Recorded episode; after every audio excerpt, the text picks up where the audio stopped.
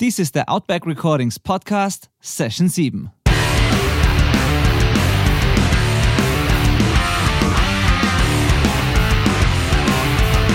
Willkommen zum Outback Recordings Podcast, der Show für die Punkrock- und Hardcore-Community. Inspirierende Menschen, wertvolle Einblicke und spannende Stories präsentiert von eurem Host Benedikt Hein. Hallo und herzlich willkommen hier beim Outback Recordings Podcast. Schön, dass ihr wieder dabei seid. Ich bin Benedikt Hein, euer Host, Musikproduzent, Audio-Engineer und Betreiber von Outback Recordings, dem Mixing- und Mastering-Service speziell für Rock, Punk, Hardcore und ich sag mal harte Gitarrenmusik im weitesten Sinne. Mein heutiger Gast ist jemand, auf den ich mich schon ganz besonders gefreut habe. Wir kennen uns schon eine ganze Weile. Er kommt hier aus derselben Gegend wie ich, dem tiefsten bayerischen Wald und ich möchte mich übrigens jetzt schon mal dafür entschuldigen, also nicht dafür, wo er herkommt, sondern dafür, dass er und ich während unseres Gesprächs die deutsche Sprache komplett verlassen haben über weite Strecken. Ich hoffe, ihr könnt uns und unserem niederbayerischen Slang trotzdem einigermaßen folgen. Äh, aber es wird schon irgendwie gehen. Zurück zu unserem Gast. Ähm, auch er hat seine Anfänge im Jugendcafé in Zwiesel gemacht, ist dort mit der Punkrock- und Hardcore-Szene in Berührung gekommen und hat dann dieses Mithelfen und Mitwirken in der Szene so konsequent weiter betrieben wie kaum jemand anderer, der mir einfällt. Er hat sein Hobby zum Beruf gemacht, ist mit den ganz, ganz Großen des Genres unterwegs als Tourmanager und Produktionsleiter, betreibt ein Plattenlabel, auf dem er namhafte Releases veröffentlicht, einen nach dem anderen.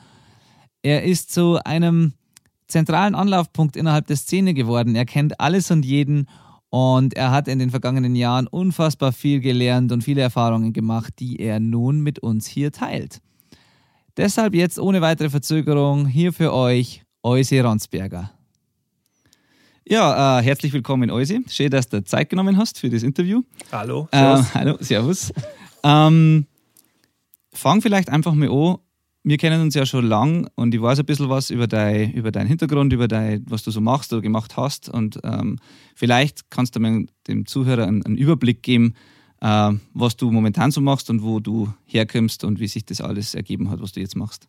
Boah, das sind jetzt viele Fragen in einem. Ich würde kurz mal umreißen. Also, äh, was ich mache, einerseits arbeite ich als äh, Tourmanager und oder Produktionsleiter für Bands. Es sind jetzt Bands dabei wie äh, Parkway Drive, äh, KIZ, äh, Casper, die Donuts. Ähm, früher für Bands aus dem Fatrack-Umfeld, so wie Legwagon, Good Riddance. Das ist eigentlich so ein bisschen so mein Background, wo ich dann angefangen habe zu touren.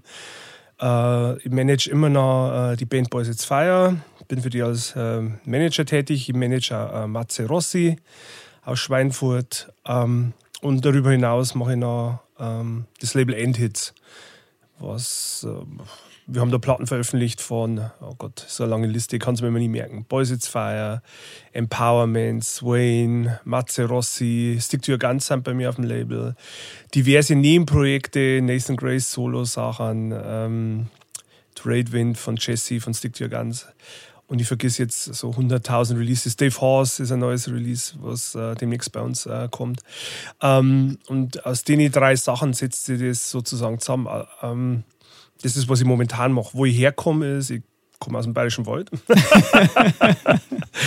äh, Bodenmeisung, genau zum sein. Ähm, ich kann aber ganz genau für mich so nachvollziehen, alles, was ich jetzt mache, kommt äh, aus der Zeit, äh, wo im Jugendcafé hier in Zwiesel involviert war. Ähm, hier im Jugendtreffen Zwiesel habe ich quasi alles gelernt, die Basis für das, was ich jetzt mache. Also wirklich alles. Ich kann, ich kann alles auf diesen einen Moment zurückziehen und äh, das macht man sich auch manchmal ja Gedanken drüber. Ich weiß noch ganz genau, wie ich das erste Mal den Weg hochgegangen bin. Für die Leute, die das Jugendcafé äh, kennen, geht so ein kleiner Steinweg hoch und eigentlich ist der Raum ja sehr, sehr klein. Also der ist ja wirklich nicht groß. Aber ich bin damals hochgegangen und da war saulaute Musik ist gelaufen ich bilde mir jetzt mehr, es war Cross oder irgendwas. Oder, oder meine Thread äh, in meiner Fantasie, egal. Ich komme da hoch und da läuft diese Musik und die Tür geht auf und zu dem Zeitpunkt wird natürlich noch überall geraucht. Das heißt, es war wie so, wie so eine Piratenspelunke. So, es war laut, es war, äh, hat mir Angst gemacht, äh, war voll mit Punkern. Und äh, andere äh, tun nicht gute, es hat gestunken, äh, es ist Bier drungen worden, es ist laut gelacht, geredet worden.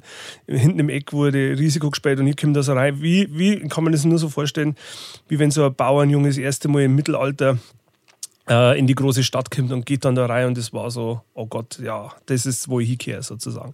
Und das war der Anfang für mich jetzt, wo alles herkommt, wo alles drauf passiert, was ich jetzt mache. Okay. Ähm, Jetzt ist eine Sache, ist mir jetzt an der, an der ganzen Geschichte aufgefallen. Zu dem Werdegang oder wie das dann von, vom Jugendcafé zu den Bands jetzt käme, da kommen wir noch dazu dann. Aber in der ganzen Beschreibung ist mir eine Sache aufgefallen. Es ist alles so, das meiste davon waren jetzt so Punkbands oder alternative, sage ich mal, Gitarrenmusik und, und härtere Musik und sowas. Und dann war dazwischen drin aber zum Beispiel KIZ und ähm, ein paar Sachen, die du jetzt machst, die da, glaube ich, ein bisschen ähm, ein bisschen anders sind, musikalisch? Hat es da dann irgendwann einmal so den Punkt, also war das immer schon so, dass du mehrere Sachen gemacht hast beruflich oder hat es dann irgendwann später jetzt diesen Punkt gegeben, wo du nicht nur Punkbands und sowas machst, sondern dich anders äh, orientierst oder, oder, oder neue Szenen praktisch, ähm, dich in neuen Szenen auch aufhältst und, und arbeitest? Also, Punk war natürlich ein, ein leichter Einstieg. Ähm, die erste Show, die zum Beispiel geholfen hat, einem Jugendcafé mitzuveranstalten, in irgendeiner Form war damals Butter Life, was ja die Vorgängerband von Ketka war, wo man dann äh, eben geholfen hat, die Anlage hoch zum Drang oder irgendwelche Semmeln für die geschmiert hat. Das heißt, Punk war äh, durchs Jugendcafé ein sehr leichter Einstieg und das war natürlich auch, wo ich sehr, sehr viel gelernt habe und sehr lang drin gelernt habe. Ähm, dann gab es aber schon wieder den nächsten Schritt, den darf man nicht vergessen. Es gibt ja Punk und Punk. Also es gibt ja Punk äh, DIY, der auf sehr kleiner Ebene abläuft, wo alles sehr überschaubar ist. Und es gibt ja sehr populären Punk. Und der Übergang war dann irgendwann mal da, wo man gemerkt hat, so man landet in einer Welt, wo Punk plötzlich nicht mehr 50 Besucherzahlen hat, sondern 2000 Leute beim Konzert sind und wo ganz anderes Volumen da ist, wo anderes Geld da ist, wo die Produktion anders ist. Das heißt, da bin ich so ganz langsam reingewachsen. Von dahin war der Schritt jetzt zu anderen Sachen wie zum Beispiel KIZ oder Casper gar nicht mehr groß, weil man darf nicht vergessen, in allen Positionen, Schlüsselpositionen der Musikindustrie sitzen immer ehemalige Punks und Hardcore-Typen. Ähm, eben weil die gelernt haben, aus nichts was zum Bauen. Also ja der, der langjährige Tourmanager von, von KIZ ist Archie von der Terrorgruppe zum Beispiel. Die hatten noch nie einen anderen Tourmanager. Der Archie war der, der KIZ beibracht hat, zu touren, vom Jugendzentrum zum, äh, zur Wuhlheide, wo 20.000 Leute in Berlin bei der Show sind. Die, da hat Archie die mitbegleitet sozusagen. Ähm, und so ist es in allen Filmen, allen Bereichen, wenn du reinkommst, wirst du merken, dass du so viele Überschneidungen hast zu Leuten, die genau den gleichen Werdegang hinter sich haben. Die, die fangen an, die fangen im Do-it-yourself äh, AJZ Punk an und da lernst du, wie du aus nichts was schaffst und das ist das, was dir ja ganz, ganz lange quasi durch diese Industrie mittragen wird und wo du auch lernst, eine große Produktion äh, ist nicht so anders von einer kleinen Produktion. Es sind bloß mehr Nullen hinten dran, wenn du am Ende die Abrechnung machst. Aber die Probleme sind sehr ähnlich, einfach nur ein bisschen größer. Ist alles einfach nur größer, aber die Problematik ist die gleiche. Du brauchst die gleiche Intuition, du brauchst die gleiche äh, Herangehensweise. Und ich glaube sogar, wenn du aus einer Welt kommst, wo, wo Ressourcen nicht so frei verfügbar waren wie Punkrock, ähm, lernst du dann auch viel gelassener bei so großen Sachen äh, damit umzugehen. Deswegen auch jemand wie Benjamin, also Casper, äh, seine erste Band war Hardcore-Band. Ja. Ähm, und die Leute, mit denen er in der Band spielt, sind immer noch zur Hälfte die Leute, mit denen er in seiner ersten Punkband gespielt hat. Das heißt, das zieht sich dann auch so durch. Und wenn ich jetzt KZ betrachte, die sind wesentlich mehr Punk wie jede andere Punkband, die ich momentan kenne. Also, ja. das ist quasi. Darauf wird die raus. Ja, ja das ist ja. jemand wie eine Band wie KZ, inhaltlich, musikalisch. Äh, haben höchstwahrscheinlich für die Kids halt, was für uns die Ärzte waren. Ja. So, provozieren, die Eltern finden es kacke.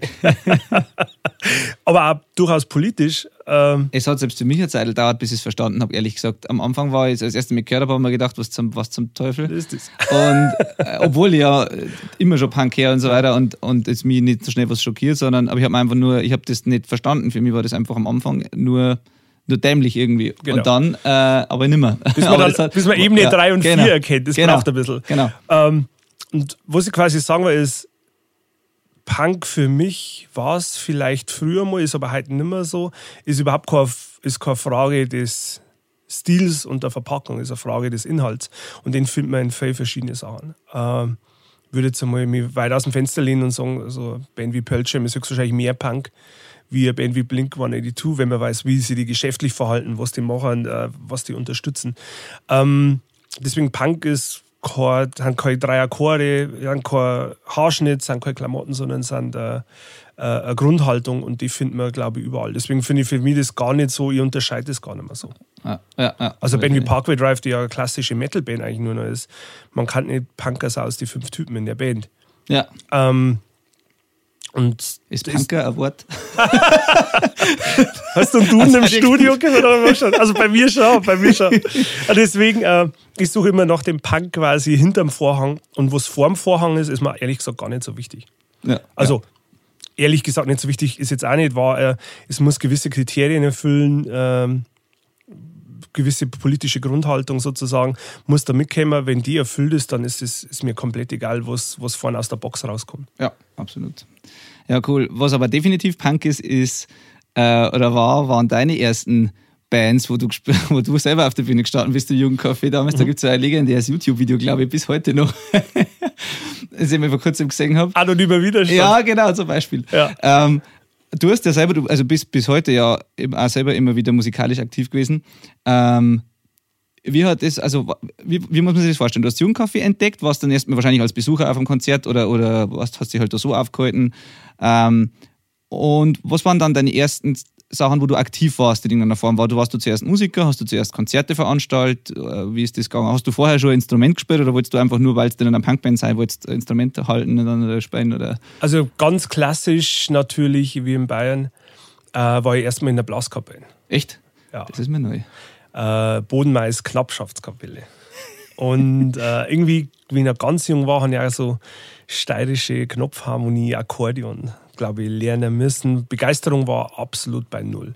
Ähm, Was hast du in der Blaskapelle gespielt? Trompeten. Trompe Echt? Wahnsinn. Und auch da war die Begeisterung relativ klein, also ganz gering. Es gab dann immer so Ausreißer, lustigerweise. Ähm, bizarre Erinnerung, was einem da so rauspoppt. Ich weiß immer noch, wenn wir dann äh, nicht so bayerische Blasmusik gespielt haben, sondern es gab dann das Bert Kempfert Medley. Swinging Safari und so. Und dann war ich so plötzlich, hey, das ist ein Song das ja. gefällt mir, das macht mir Spaß, das zum Spielen. Hey, jetzt spielst du diese andere Nummer, diese Blaskapellen äh, oder diese bayerischen Sachen. Und ich war so, hey, damit kann ich überhaupt nichts anfangen, hat mir überhaupt nicht gefallen. Ähm, plötzlich aber diese andere Geschichte so, hey, Swinging Safari, das ist ein Song, das ist ein Little, das, das begeistert mich. Aber trotzdem war für mich so klar, hey, in dem Konstrukt, da funktioniere ich überhaupt nicht. Ich funktioniere mit den Menschen überhaupt nicht. Ähm, und ich, wenn, soweit ich mich erinnern kann, mein ganz meine ganze Kindheit lang oder dann auch, wenn man so in die Pubertät kommt, ich war immer ziemlich verloren. Ich war nie richtig gut in irgendwas. Ich war immer mega durchschnittlich oder unterdurchschnittlich. Ich war echt nicht gut in der Schule. Ich war okay in der Schule. Ich war ganz sicher nicht gut in Sport. Ich war handwerklich nicht so begabt. Also alle Sachen, wenn man hier im Wald aufwächst, wo, wo äh, irgendwie als wertig angesehen werden, war ich einfach weit runter und habe auch kein Interesse daran gehabt. Ähm, bis mir dann mein Nachbar, der Roland Mike, äh, eine Kassette überspielt hat, mir und meinem Bruder. Und auf der A-Seite war Bon Jovi Slippery When Wet. Und auf der B-Seite war Slayer, Rain in Blood. Und ich war ja natürlich ein Ministrant, man ist ja in Bayern ein Messdiener. Genau, und äh, ich weiß noch, die A-Seite habe ich ganz oft gehört und immer wieder zurückgespielt mit meinem Walkman, aber die B-Seite habe ich mir nicht anhören Ich dachte, wenn ich Slayer höre, komme in die Hölle. Das war für wirklich? mich, ja, wirklich, ich war fest davon überzeugt, dass, ich, dass, dass äh, Gott äh, das nicht so geil findet, wenn ich Slayer finde. Hat ein Jahr dauert fast, bis er mir auf die B-Seite getraut hat. Also, wie man dann auch konditioniert ist. Das heißt, und dann habe ich Musik und dann habe ich mich das erste Mal für was begeistert. Dann war ich aber noch an dem Punkt, äh, wenn du so Hardrock Metal hörst und bist so 9, 10, 11, 12 Jahre alt, du siehst ja keinerlei Verbindungsmöglichkeit. Du, du siehst ja nicht das und denkst so, hey, das kann ich auch machen, sondern nee, die spielen in einem Stadion, weißt du, was ich meine? So, äh, ganz abgesehen davon, dass wir die nicht einmal live sehen konnten, weil wenn du in Bayern groß geworden bist, hast du dein Leben kein Konzert gesehen, irgendwie so, wenn du im Bayerischen Wald groß bist. Und ähm, das war so weit weg und ich dachte, hey, das geht nicht, ich kann da nie Teil von sowas sein, das geht einfach nicht. Bis ich dann meine erste äh, Punk-Hardcore-Platte auch gehört haben. Äh, ich glaube, das war damals Sick of It All, möchte ich jetzt mal behaupten. Und gemerkt haben so, hey, ich glaube, das kann ich auch. ich glaube, das kann ich auch. Und dann habe ich mein Geld gespart. Ich habe dann so ganz furchtbare Ferienjobs gehabt, auch bei Glasfirma Joska hier. Und äh, für 5 Mark in der Stunde am Bau gearbeitet oder für 6 Mark. Ähm, und haben mir dann meinen ersten Bass gekauft, gegen den Willen meiner Eltern, die stinksauer waren, dass sie das Geld für einen Bass und so einen kleinen Kombo-Verstärker ausgemacht Warum hast du nicht Bass? Da muss ich nicht einhaken. Also, es ähm, gibt selten vor, die meisten, gerade beim Punk sind auch viele Bassisten, sind ja eigentlich rekrutierte Gitarristen irgendwie, wo es dann heißt, du kannst Gitarre spielen, du kannst auch Bass spielen und quasi. Und deswegen. Es gab schon Gitarristen im Dorf. Also, okay, ja. das ist der einzige Grund. Es gab ja. schon Gitarristen im Dorf. Und ich dachte mir, das mit den vier Seiten ist höchstwahrscheinlich einfacher wie mit den sechs. Wirklich? Echt? Ja. Ich habe da drauf geschaut und so, ich glaube, das geht. Und es gibt schon Gitarristen. Es gibt keinen Grund, warum ich auch Gitarre haben soll. ähm, dann habe ich mir den Bass gekauft ähm, und habe dann angefangen, da drauf rumzuzupfen. Auch natürlich wahnsinnig schlecht, nie Unterricht gehabt. An der, aber ich habe schon mal Lärm machen können. Und als ich dann ähm, ins Jugendcafé gekommen bin, um es jetzt da wieder drauf zurückzuziehen, war dann plötzlich die Möglichkeit so, es gab da Bands, und es gab auch nicht viele Bassisten. Also abgesehen davon, dass ich kein Bassist war, ich war grauenhaft, aber ich hatte einen Bass und ich hatte einen Verstärker. Und das war schon mehr wie 99% aller anderen gehabt haben. Und äh, das hat mir dann sozusagen meinen ersten Gig verschafft. die Tatsache, dass du es gehabt hast, dann war Ja, die Frage war wirklich damals: ja. Hey, hast du einen Bass? Ja, ich habe sogar einen Verstärker. Okay, du bist in der Band. Ja. Und also, dann war ich in der Band, ohne überhaupt jemals jemanden gesehen und war aber auch komplett egal. Und ich habe dann plötzlich gemerkt, okay, ich kann mich jetzt hier involvieren. Also ich kann nicht nur helfen, die Anlage hochzutragen, sondern ich kann auch Bands anrufen, die ich gut finde und die erreicht man. Was ja undenkbar war. Ich kann bei denen anrufen und die gehen dann ans Telefon. Metallica wären höchstwahrscheinlich nicht ans Telefon gegangen. Aber die Bands konnte ich erreichen, da konnte ich was machen.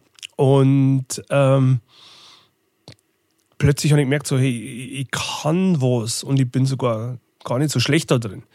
Ähm, und das war für mein Selbstwertgefühl damals so wahnsinnig wichtig. Und äh, dann zu merken, hey, es gibt ja nicht nur Leute hier in Zwiesel, es gibt dann auch Leute in Altötting und es gibt dann auch Leute in München, es gibt Leute in Regensburg und wo auch immer. Und man trifft sie, man verbindet sie und plötzlich ist man wer.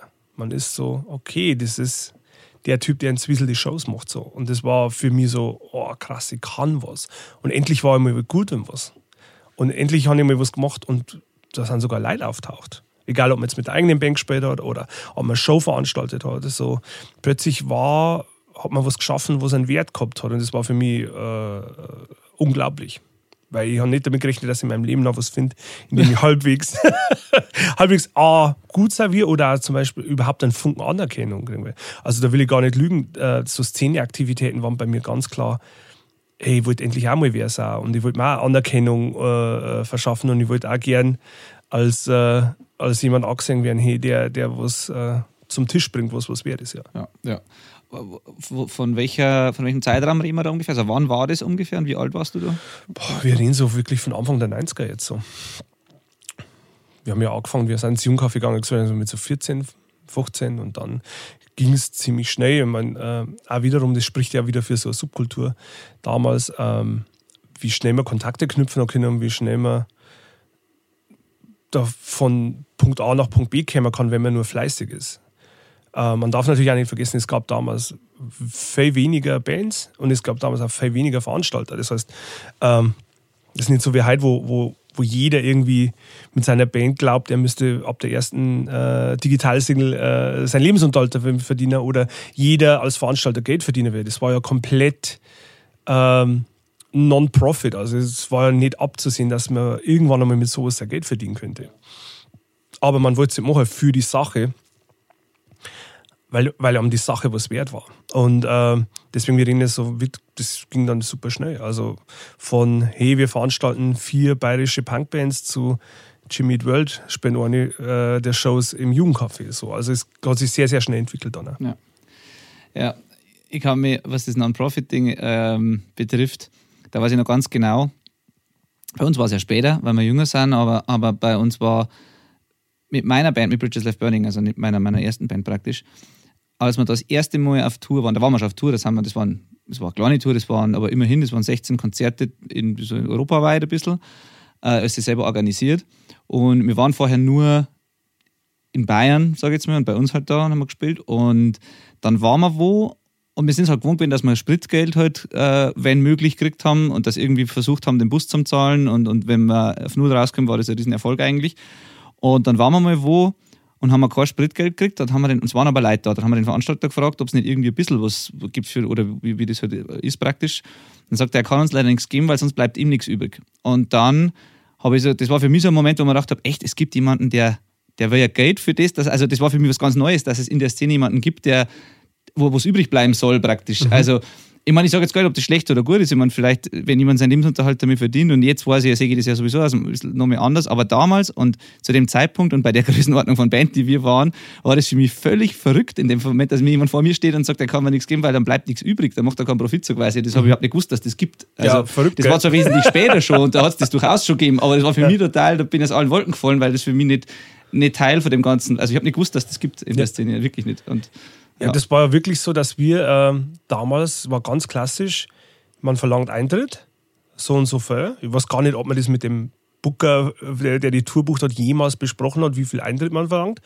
Und am Ende des Tages nimmt man das Geld minus was wir für den äh, veganen Eintopf genau. ausgegeben haben genau. und was der Mann, der Wöller Robert, für sein PA braucht. ja. Und das hat man dann so gegeben und alles andere hat man der Band in die Hand gedrückt. Ja. Also es war nicht einmal der Gedanke am Profit und das ist ja was Wunder Wunderbares, aber das ging ja auch nur, weil wir durch Sieben Café natürlich ähm, eine Umgebung gehabt haben, wo das nicht wichtig war. Die ja. musste da kein Profit mehr. Es war kein Club, da mussten nicht 17 Angestellte gezahlt werden, sondern jeder hat das kostenlos gemacht. Und das ist natürlich eine wunderschöne Sache. Ja.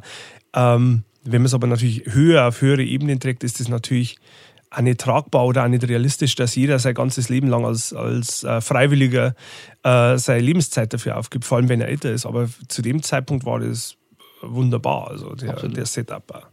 Ja. Aber klar, das ist schon mehr äh, Augenöffner, wenn man das erste Mal ja. merkt, boah, da gibt es jemanden, der muss von was leben. Ja, der muss von, von dem leben. Ja, ja, ja, genau. Ich war, wir waren mir gar nicht böse. Das war bloß für mich so, dass ich tatsächlich, das, das war völlig neu für mich, dass das überhaupt existiert. Und dann habe ich genau das gemerkt, was du gerade gesagt hast, wie luxuriös das eigentlich im Jugendcafé und so für uns immer war, weil eben sowas ja nie ein Thema war. Wir waren ja alle irgendwie anderweitig versorgt und haben, haben wir das halt als Spaß gemacht und haben geschaut, dass die Bands nicht draufzahlen müssen und haben halt, ähm, waren das einfach so gewohnt, da ist nie darum gegangen, dass irgendjemand irgendwie Geld verdienen muss, praktisch. Und ja, und das, das, ja genau. Aber es ist halt nicht, nicht immer so. Und, und das haben wir aber zuerst einfach tatsächlich nicht gewusst. Das war einfach nicht Teil dieser Realität für uns da irgendwie. Und ja, aber das heißt, du hast dann Bass gespielt zuerst. Jetzt hast und auch Konzerte veranstaltet, wie du gesagt mhm. hast. Jetzt weiß ich aber in diesem Video, das ich vorhin, das ich vorhin angesprochen habe, da sprichst du aber Gitarre durchaus. also der, das war ja wirklich ein Witz. Äh, also an dem Widerstand war wirklich ein Scherz. Ja klar. Also äh, wir, wir, haben gesagt, so, okay, jeder spielt was, was er 100 pro nicht spielen kann. Ja. Das heißt, äh, wirklich, es konnte keiner irgendwas. Und äh, wir haben dann so ein Demo-Tape aufgenommen mit so einer Boombox, einfach fünf total beschissene Songs geschrieben. Und das war ganz bizarr. Wir haben das dann äh, so rumgeschickt und plötzlich gab es da so eine mega Besprechung im, im Plastic Bomb Fanzine. und plötzlich haben da irgendwie 50 Leute das Demo-Tape. Wir hatten natürlich überhaupt kein Demo-Tape. Wir haben ja das bloß zum Scherz gemacht. Ja. Und dann hat der äh, Wastel Manuel, der der Bassist der Band war, ähm, plötzlich angefangen müssen, die Tapes zu kopieren und die zu malen und so und die dann wegzuschicken an irgendwelche Leute, die die bestellt haben. Es war so absolut abstrus. Also deswegen habe ich da Gitarre gespielt. Ja, ja, ja. Ähm, lustigerweise den Sänger sehe ich halt. Ja? ja. Habe ich schon ewig nicht mehr gesehen, seit ein paar Jahren nicht mehr. Wir haben uns heute auf Nacht auf einen Kaffee verabredet. Deswegen ist es äh, spannend. Aber ich habe ewig schon nicht mehr dran. Ja, genau. Ja, super, das ist großartig. Vor allen Dingen, weil man immer, man ist offensichtlich ist der Krampf, aber man sieht, aber man, man sieht trotzdem, man sieht in diesem Video, dass das auch jeder voll gefeiert hat. Ja, ja. Im, im also so. unglaublich. War, also ja. Glufke, äh, der ja äh, mittlerweile der äh, Chefbooker in der Altmelzerei ist, ja. in Regensburg, ist immer noch der größte Fan. Das ist immer noch sein, das beste Tape. Irgendwie so Sachen sagt er da immer. Wahnsinn. Wahnsinn. Aber das war quasi nicht deine Band. Was war dann Auf die Band, in der, du, in der, du, Bass gespielt hast? Wir haben angefangen ähm, dann mit äh, äh, äh, nein, das war die Vor oh. Shiny Coffin. Ah, ja, stimmt. Shiny Coffin war, ähm, war die, äh, das war so melodischer Punk, da bin ich dann eingestiegen als Bassist dann. Und dann haben wir uns dann äh, ziemlich schnell äh, in, in Static 84 umbenannt. Das war das Erste, was ich kennt habe. Da war jetzt zwar noch ein Hosenscheißer, aber das Aber war das das, war- Erste, was ich, was ich Genau. mitgekriegt Und das war die Band auch, wo wir dann das erste Mal, wir waren dann auf Tour mit Boys It's Fire, mit At the Drive-In, äh, mit Strung Out und so Bands gespielt und Swing Atters und da haben wir quasi viel gelernt damals. Das ging bis circa, ich glaube, aufgelöst, wenn wir uns haben, so Anfang der 2000er dann. Okay. Und bis zu dem Zeitpunkt war das für dich auch noch nicht noch keine Karriere, kein Beruf oder so, sondern du hast nebenbei wahrscheinlich anders dein Geld verdient dann. Ja, genau. Ich habe eine Ausbildung zum Krankenpfleger gemacht äh, in Regensburg. Ähm, und die Band war immer so nebenbei. Und dann kamen die ersten Anfragen. Ähm, und zwar Avocado Booking war zu dem Zeitpunkt äh, in den Anfangs, also in den Startlöchern. Ähm, und die, und die haben mich dann gefragt, ob ich mal Bock habe, so eine Band zu fahren. Und ich so, okay. Und wir haben dann Urlaub genommen und haben blau gemacht, wenn die nicht rechtzeitig, wenn der Urlaub nicht gereicht hat. Oder äh, die längste Tour damals äh, mit Botsch, glaube ich, es war achteinhalb Wochen oder so. Ähm, das war gerade am Ende meiner Ausbildung. Ich habe mich dann arbeitslos gemeldet und habe aber dann schon ähm, quasi mich für den Zivildienst angemeldet. Das heißt, ich habe so ein drei Monats Zeitfenster gehabt, ähm, wo ich gewusst habe, das Arbeitsamt kann mir eh nicht vermitteln in drei Monaten und bin dann einfach abgehauen und bin auf Tour gegangen. Also Dinge, die heute ja überhaupt nicht mehr gehen würden. So.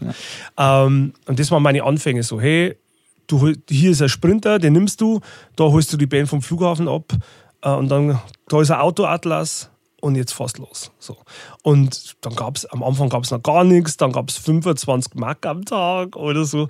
Und so hat sich das dann entwickelt und so wurde, wurden dann die Kontakte wieder immer besser. Und du wolltest das einfach nur machen, aus, weil du denkst, ja, ist ja Spaß. Ich wollte einfach oder? nur auf Tour sein. Ich Ja. wollte echt einfach nur auf Tour sein. Ja, da musst du halt erst jemanden finden, der sagen würde, ich mache das umsonst oder Ja. vor in der Band ist, also ich glaube, da war Es war, lang. es war aber damals ganz normal, wiederum. Das war dein, dein Beitrag zur Szene sozusagen. Das war dein, deine Contribution. Und man hat es einfach gemacht, weil, ah krass, ich gehe auf Tour mit einer Band. Wobei ja Bands jetzt, wie, ich weiß nicht, wie Botch damals, aber ist ja zumindest doch ein Name, wo man gedacht hat, die machen das, haben das ja damals auch schon nicht ganz umsonst gemacht. Also, Nein, ja. aber trotzdem war das noch immer auf einem Level, wenn die natürlich vorbei waren, also wenn die Tour vorbei war, dann haben die heimgegangen und haben sofort wieder ihren Shitjob gemacht. Ähm, der richtige Durchbruch für mich, in Anführungszeichen, in der Richtung war, als ich dann äh, mit Boys It Fire das erste Mal Tour bin. hat sich Und- aus dem raus entwickelt. Auch mit, Genau, mit Avocado war die erste, genau, die haben die ersten Boys It Fire Touren bucht, die ersten drei oder vier Touren, glaube ich. Und dann war so, hey, wir haben da diese Band, okay. Und da war dann schon feststellbar, während die Tour lief, wurde es immer größer. Und dann war plötzlich so, hey, Köln ist schon ausverkauft. So, boah, Köln ist ausverkauft. Ich spiele seit einem Tag zwei Shows. Und so, ah, zwei Konzerte, okay, hintereinander. Und, äh, und da war dann so, okay, da passiert jetzt gerade was. Und da ist auch Volumen da. Also wirklich, die machen Umsatz, die verkaufen unglaublich viele T-Shirts. Die waren dann so, ah, wenn wir heimkommen, können wir vielleicht zwei Wochen davor leben und müssen erst in zwei Wochen wieder auf dem Bau arbeiten. Und äh, mit denen habe ich mich dann so gut verstanden. Es war so eine neun Wochen Tour, war abstrus lang. Neun Wochen durch ganz Europa mit einem Van, wo die Abgase unten immer reingekommen sind. Wir waren alle die ganze Zeit high. Wer, wer gefahren ist, hat das Fenster runtergekurbelt, der war nicht high und alle anderen waren hinten von den Abgasen so die ganze Zeit bedudelt. Im, äh, und ähm, nach der Tour war dann so, okay, du kommst auf unsere nächste USA-Tour mit. Und so, okay, ja, mache ich. Muss natürlich, ja, klar, komme ich auf Amerika-Tour mit. War für mich natürlich das Größte, da äh, auf Amerika-Tour mitzugehen. Und dann gab es schon ein bisschen Geld dafür. Und irgendwann war dann die Situation so, wir waren dann, glaube ich, mit Sick of It All auf Tour und dann so, ah, Sick of It All, die haben einen Tourmanager. Okay, du bist jetzt auch unser Tourmanager. ich so, ja, aber was macht denn ein Tourmanager? Naja, das, was du jetzt auch schon die ganze Zeit machst. So, also es gab dann auch überhaupt keine Bezeichnung dafür. Auf den ersten Touren habe ich noch alles gemacht. Bin im Van gefahren, habe die Abrechnung gemacht, habe T-Shirts verkauft, war der Gitarrenroadie für 50 Mark am Tag oder so. Ähm, und das war halt ganz normal halt einfach. Aber das war dann für mich so, okay, jetzt kommt da so eine, kommt da so eine, so eine Beschreibung, eine Jobbeschreibung mal rein und es wird jetzt ein bisschen ernsthafter sozusagen.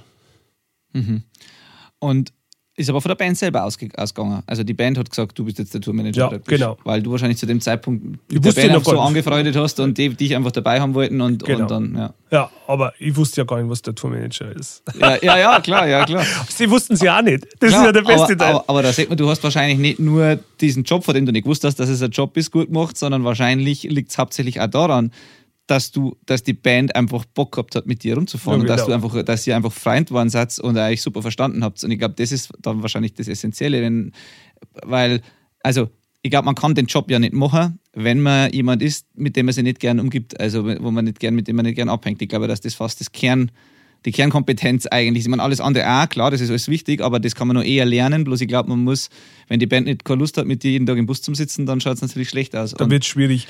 Andersrum ist für mich aber genauso. Wenn ich keine Lust habe, zumindest ein halbwegs zivilisiertes, gutes Grundverhältnis mit der Band zu machen, habe ich auch keinen Bock, mit denen rumzufahren. Hast du, hast du das erlebt früher, dass du Bands gehabt hast? Oder hast du immer schon abgelehnt, weil du gesagt hast, das, mit denen ich glaube, ich kann ich nicht? Oder? Also, ich, ich habe Sachen definitiv schon abgelehnt, weil ich wusste, so, das ist überhaupt nicht meine Welt. Musikalisch äh, oder weil du gefürchtet hast, dass das persönlich nicht funktioniert? Wiederum, das Musikalische wäre mir relativ egal. Okay. Mhm. Aber wo ich, dann, wo ich dann wusste, so, hey, das ist, sagen wir mal so, ich wusste die Persönlichkeit, ich kannte entweder schon ein bisschen oder ich kannte das Umfeld, in dem ich mhm. sie bewegt. Es geht jetzt um eine spezielle Hardcore-Band, die in einem ganz komischen Umfeld sich bewegt, die abgelehnt haben. Geht aber auch um eine sehr, sehr bekannte äh, deutsche äh, Hip-Hop-Band, die vor zwei, drei Jahren, wo ich ganz klar gesagt habe, auf gar keinen Fall gehen mit denen auf Tour. Das ist einfach nicht, wo ich sein will. Ich will mich mit seinen Leuten nicht umgeben. Ich will, ich will gar nicht in dem Kontext von denen auftauchen. Und ich will nicht, dass mich jemand mit sowas assoziiert. Ja. Auf gar keinen Fall. Ähm, also es gibt schon Sachen, die aus solchen Gründen abgelehnt haben. Ähm, gibt aber natürlich einmal Projekte oder Situationen, hey, du fängst mit jemandem eine Tour an, du denkst eigentlich, das müsste funktionieren und es klickt halt überhaupt nicht. Kann da auch passieren, ist mir in meinem Leben auch schon zwei, dreimal passiert. Ist dann auch nicht weiter schlimm, man, man zieht es dann durch. Mhm und dann ist es gut und dann ruft man sie halt nicht mehr an, weißt du? Ja, ja, ja. ja, ja und ist dann auch nicht schlimm. Ähm, man ist einfach nicht mit jedem kompatibel und diese Kompatibilität ist ein ganz großer Faktor davon. Ja, ja absolut, das glaube ich sofort. Und ich meine, aber in dem Fall ist ja klar, wenn die Band selber sagt, du bist jetzt unser Tourmanager und du fährst weiter mit, dann muss es ja funktioniert haben. Und du hast ja bis heute mit Boys It's Fire und den einzelnen Mitgliedern auf ein super, super Verhältnis und ihr macht ja immer wieder was miteinander. Und von daher. Also es ist ja Familie eigentlich. Ja. Äh, was natürlich auch manchmal nicht einfacher macht, weil man mit Familie anders umgeht, wie mit Leuten, mit denen man professionell arbeitet. Da wollte ich jetzt gerade drauf raus, weil genau, was machst du dann? Weil es hat ja mit Sicherheit auch in dem Fall, das kann ja gar nicht anders sein, einmal Situationen geben, wo ihr nicht einer Meinung wart oder wo du dir denkst hast, ah, das, das ist jetzt keine gute Idee, das so zu machen. Oder ja. wo du jetzt vielleicht bei jemandem, wo du nicht die emotionale Verbindung hast, kein Problem hättest zum sagen, hey, das ist ein Scheiß, mach das nicht oder das machen wir nicht oder wer immer. Fällt da wahrscheinlich schwerer bei der Familie dagegen zu reden wahrscheinlich oder, oder zum na, sagen, na, eher, auf, eher im Gegenteil, echt? sagen wir so. Echt? Okay. Bei der Familie sagt man eher, hey, das ist scheiße, man streitet dann aber auf einem höheren emotionalen okay. Level. Also, man steigt ja gleich ganz anders ein, weil man diese ganzen vorsichtigen weißt du, ja. Schutzmechanismen, die du in einem professionellen Verhältnis hast, ähm, gar nicht hat. Ich meine, das siehst du ja bei dir im Studio bestimmt genauso. Eine Band, mit der du zum fünften Mal arbeitest, sagst du so, hey, Ah, stimmt. Das war jetzt totaler Scheiß. Ja. Wenn du die Band aber zum ersten Mal da hast, sagst du doch nicht am ersten Tag dem Drummer, dass er nicht spielen kann. Nein, ja, stimmt, ja, stimmt. stimmt. Weißt du, was ich meine? Ja, so, ja, stimmt, Und äh, so ist es dann auch. Man, man geht halt dann viel schneller und unvorsichtiger ran, geht bestimmt auch undiplomatischer ran. Ich gehe bei anderen Klienten von mir äh, ein bisschen diplomatischer vor und so, wie bei der Familie. Ähm, hat alles seine Vor- und Nachteile. Hat wirklich sein, also natürlich wunderschön mit der Familie rumzufahren, in dem Fall Boise 2 als Familie gesehen. Äh, macht natürlich mega Spaß und ist total schön, aber wenn es dann einmal kurz heiß hergeht, dann halt auch richtig. Aber dann ist es auch wieder gut schnell vorbei sozusagen. Und bei anderen Sachen, A ist man, wie du schon sagst, weniger emotional involviert. Das heißt, mir ist auch viel mehr egal. Äh, ich bin dann auch bei anderen Künstlern ja nicht der Manager. Das heißt, mir kann das auch teilweise oder muss mir das egal sein. Und äh, dann bin ich aber so, okay, du zahlst mir jetzt dafür, das ist auch okay, solange ich das mit mir selber vereinbaren kann, ist das dein Ding, wie du das handhaben willst. Ja, ja, okay. Ja, ähm, was hat dann, was war dann der nächste Schritt vom, weil du bist ja nicht, bist ja am Anfang gesagt hast, jetzt nicht nur Tour, also nur in Anführungszeichen Tourmanager, sondern du machst ja mittlerweile mehrere Sachen und mhm. bei Boys It's Fire, glaube ich, ist ja auch über das Tourmanagen hinaus dann äh, gegangen. Mhm. Ähm, du hast wahrscheinlich dann, du sagst Boys It's Fire war so der Durchbruch, mhm. dann sind wahrscheinlich mehrere größere Bands gekommen, dann sind wahrscheinlich diese, du hast vorhin einmal angesprochen, diese Fat Rack Geschichten, genau. Geschichten kommen, mit Legwagon und so weiter. Du hast ja sehr gutes Verhältnis, glaube ich, mit mhm. Joey Cape auch, mit dem du öfter Sachen gemacht hast. Genau, ist alter, also mittlerweile sehr, sehr guter Freund von mir, ja. Ähm, der Übergang, also es gab ja dann zwischendurch so eine Phase in meinen Mitzwanzigern, ähm, habe ich dann einmal aufgehört, ich war dann ein bisschen ausbrannt. War das schon so früh alles? Mhm. Also, was sagst mit 20er? Also, ich habe sehr, sehr, ich habe ganz, ganz viel tourt Anfang der 20er. Und dann, dann, mein, äh, ähm, dann, dann aber auch wirklich eine Pause dann auch gehabt, weil ich, ich war damals, ich habe mich noch nicht traut, den Sprung zu machen. Ah, okay. Also, ich habe in mir das nicht gehabt, so, okay, ich mache da jetzt mal, ich, mach, ich verdiene jetzt hier meinen Lebensunterhalt damit. Also du hast immer noch zu der Zeit im Wald gewohnt? In Äh, oder in Regensburg, Oder in in Regensburg, dem Fall, in genau. Regensburg und hast noch nebenbei einen anderen Job gehabt? Genau, habe eine Schwerbehindertenbetreuung gemacht bei der Diakonie und das war schon sehr ähm, gut für so Band und Shows veranstalten und auch ein bisschen auf Tour gehen und so, weil das waren so 24-Stunden-Schichten. Das heißt, du hast im Monat acht mal 24 Stunden gearbeitet und den Rest konnte man sich relativ gut einteilen und konnte dann schon auf Tour gehen, konnte Wochenenden wegfahren und Shows spielen. Das heute noch ein Klassiker bei vielen Musikern. Also ja, genau, Job, ja. dieser. also genau der Job ist ja in Ringsburg äh, bei der ganzen Musikszene, na, jeder macht das da oben. Ja. Genau. Ähm, und das hat schon viele Freiheiten gegeben, aber ich habe mich noch nicht traut, den Sprung zu machen. Und dann irgendwann war der Moment so, wo ich dann so, hey, ich will das auch wirklich, ich will das jetzt machen.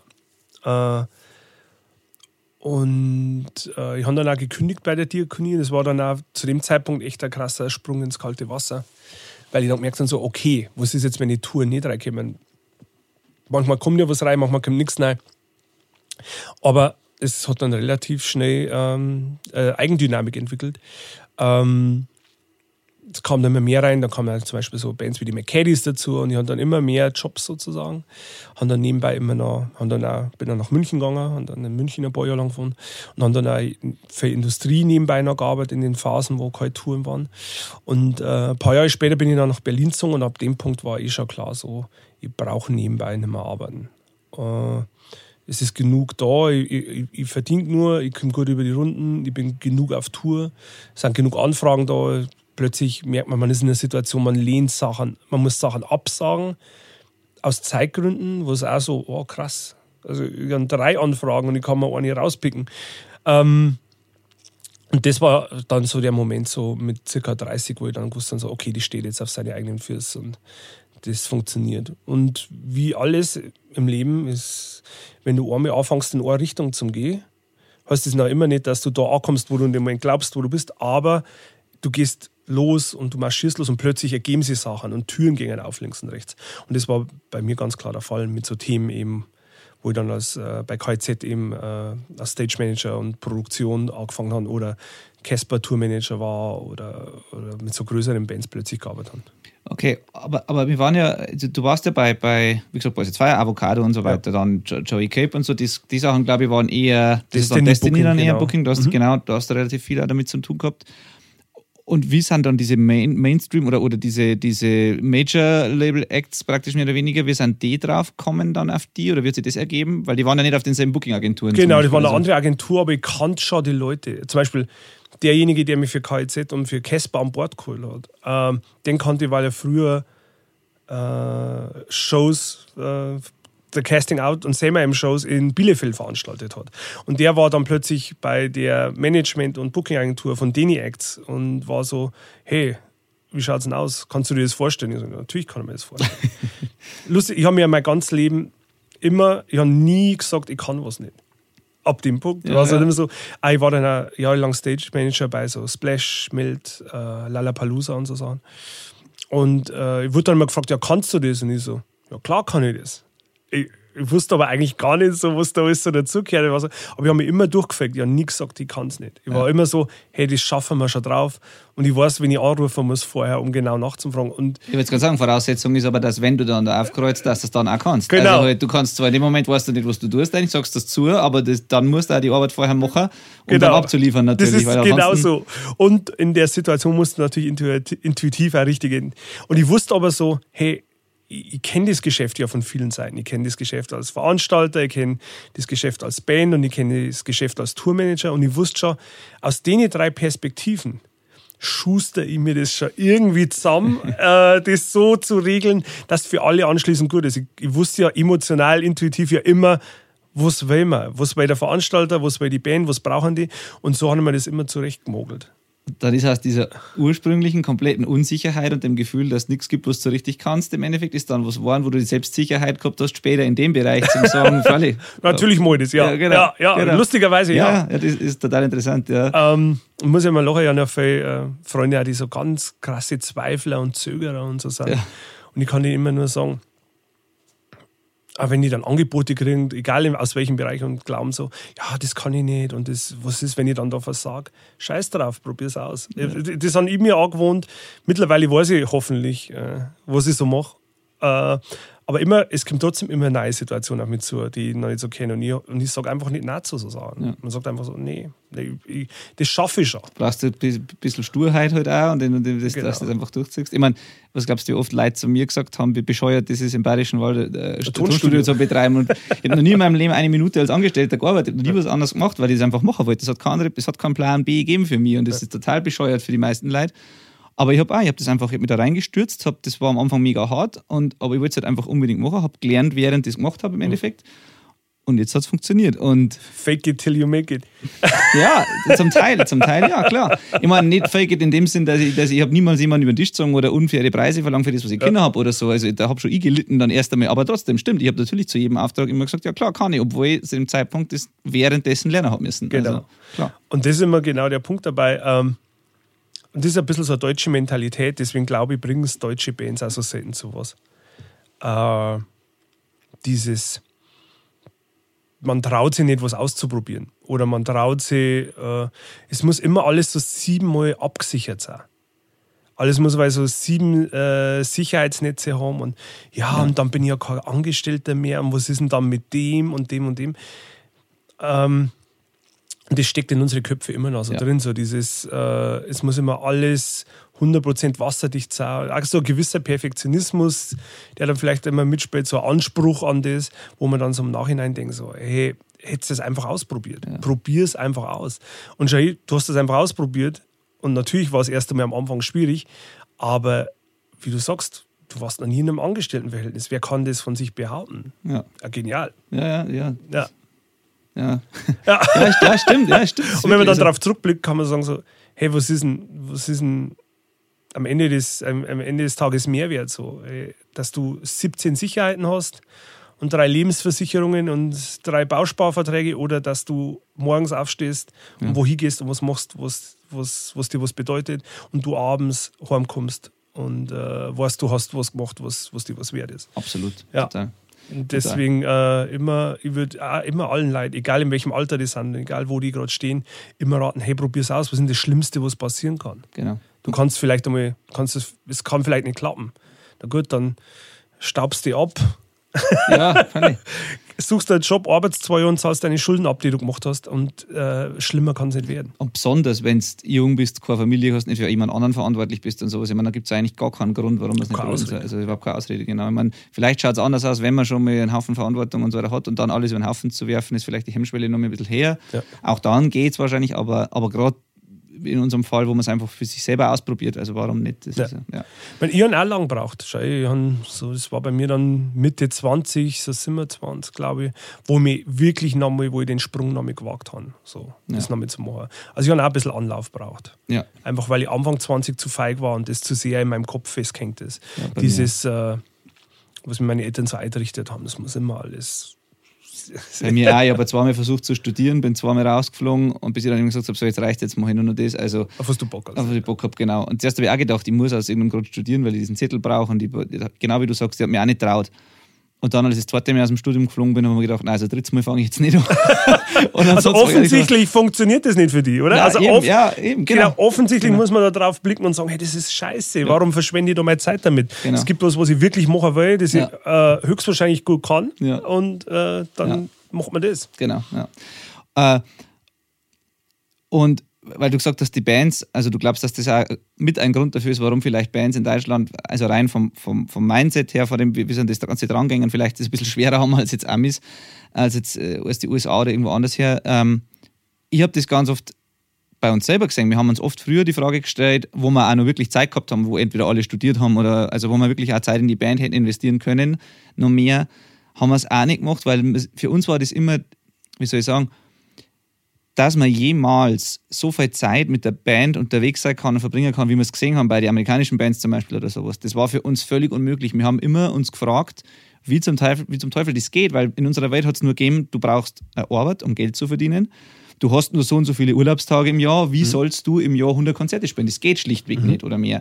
Ähm, Und wir haben uns immer gefragt, wie machen das die Amerikaner? Wir haben dann immer gerätselt und haben dann gesagt, ja, die werden halt vielleicht irgendwelche Jobs haben, was dann weg und wieder hin können und so, was vielleicht auch der Fall ist dann bei Bands, die nicht ganz so groß sind.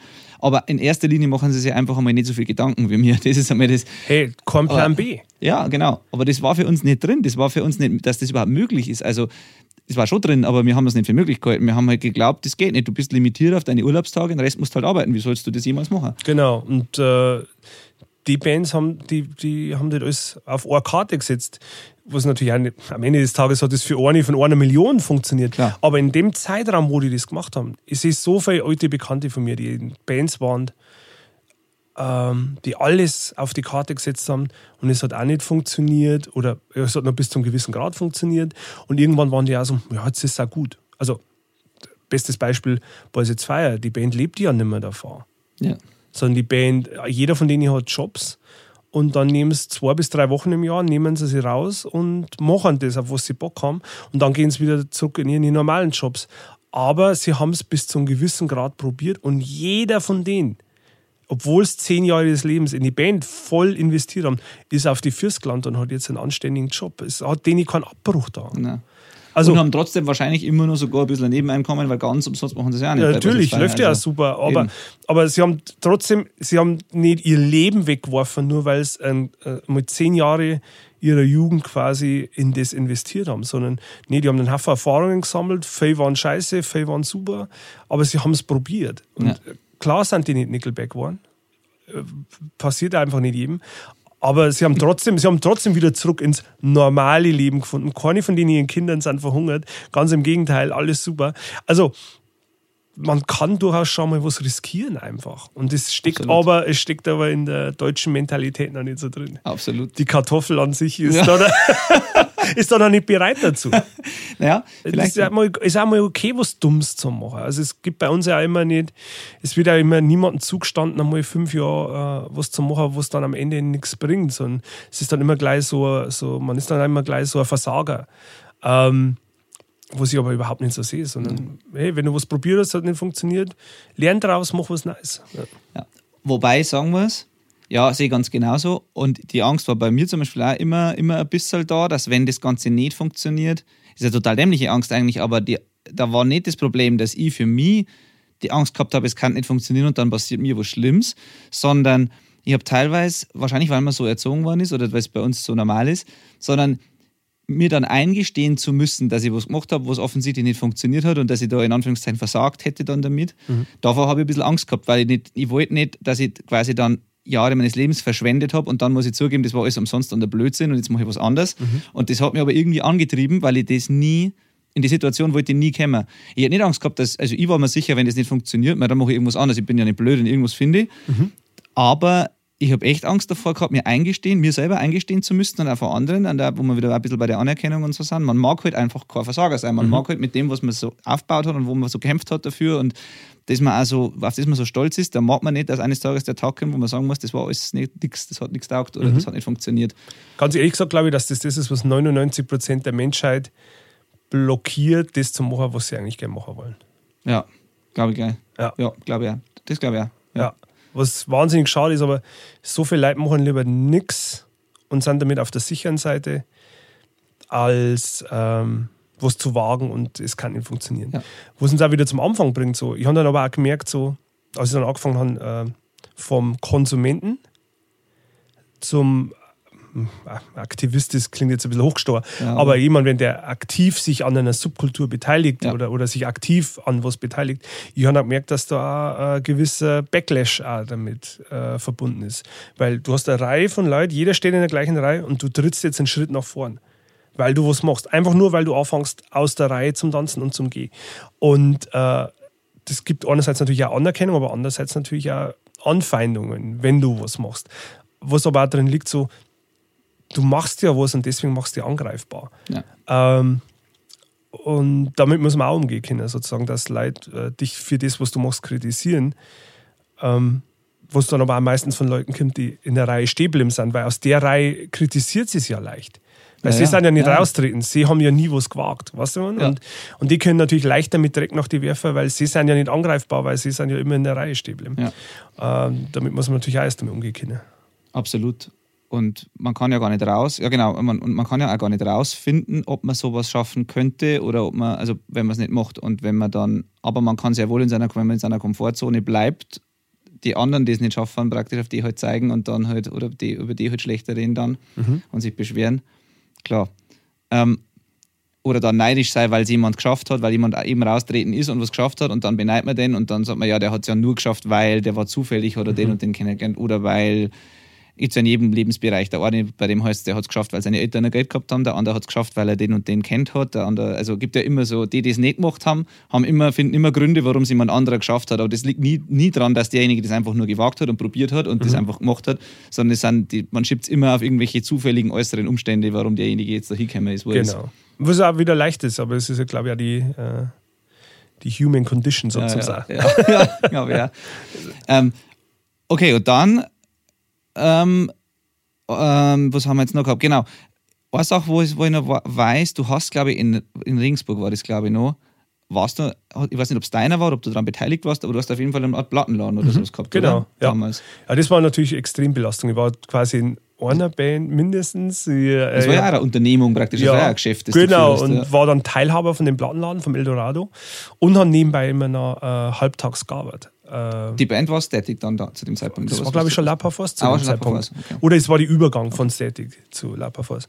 Und ähm, wir haben, ähm, und ich habe dann immer noch halb oder dreiviertel auch noch beim Plattenladen gearbeitet. Ich war auf Tour, ich bin mit Bands Tour, ich war mit meiner eigenen Band versucht, möglichst fair auf Tour zu sein und den Plattenladen damit zu machen. Und das war wirklich eine der stressigsten Zeiten meines ja. Lebens. Also es war richtig, richtig am, am Limit, wo ich dann gemerkt habe, so, hey, das ist echt krass.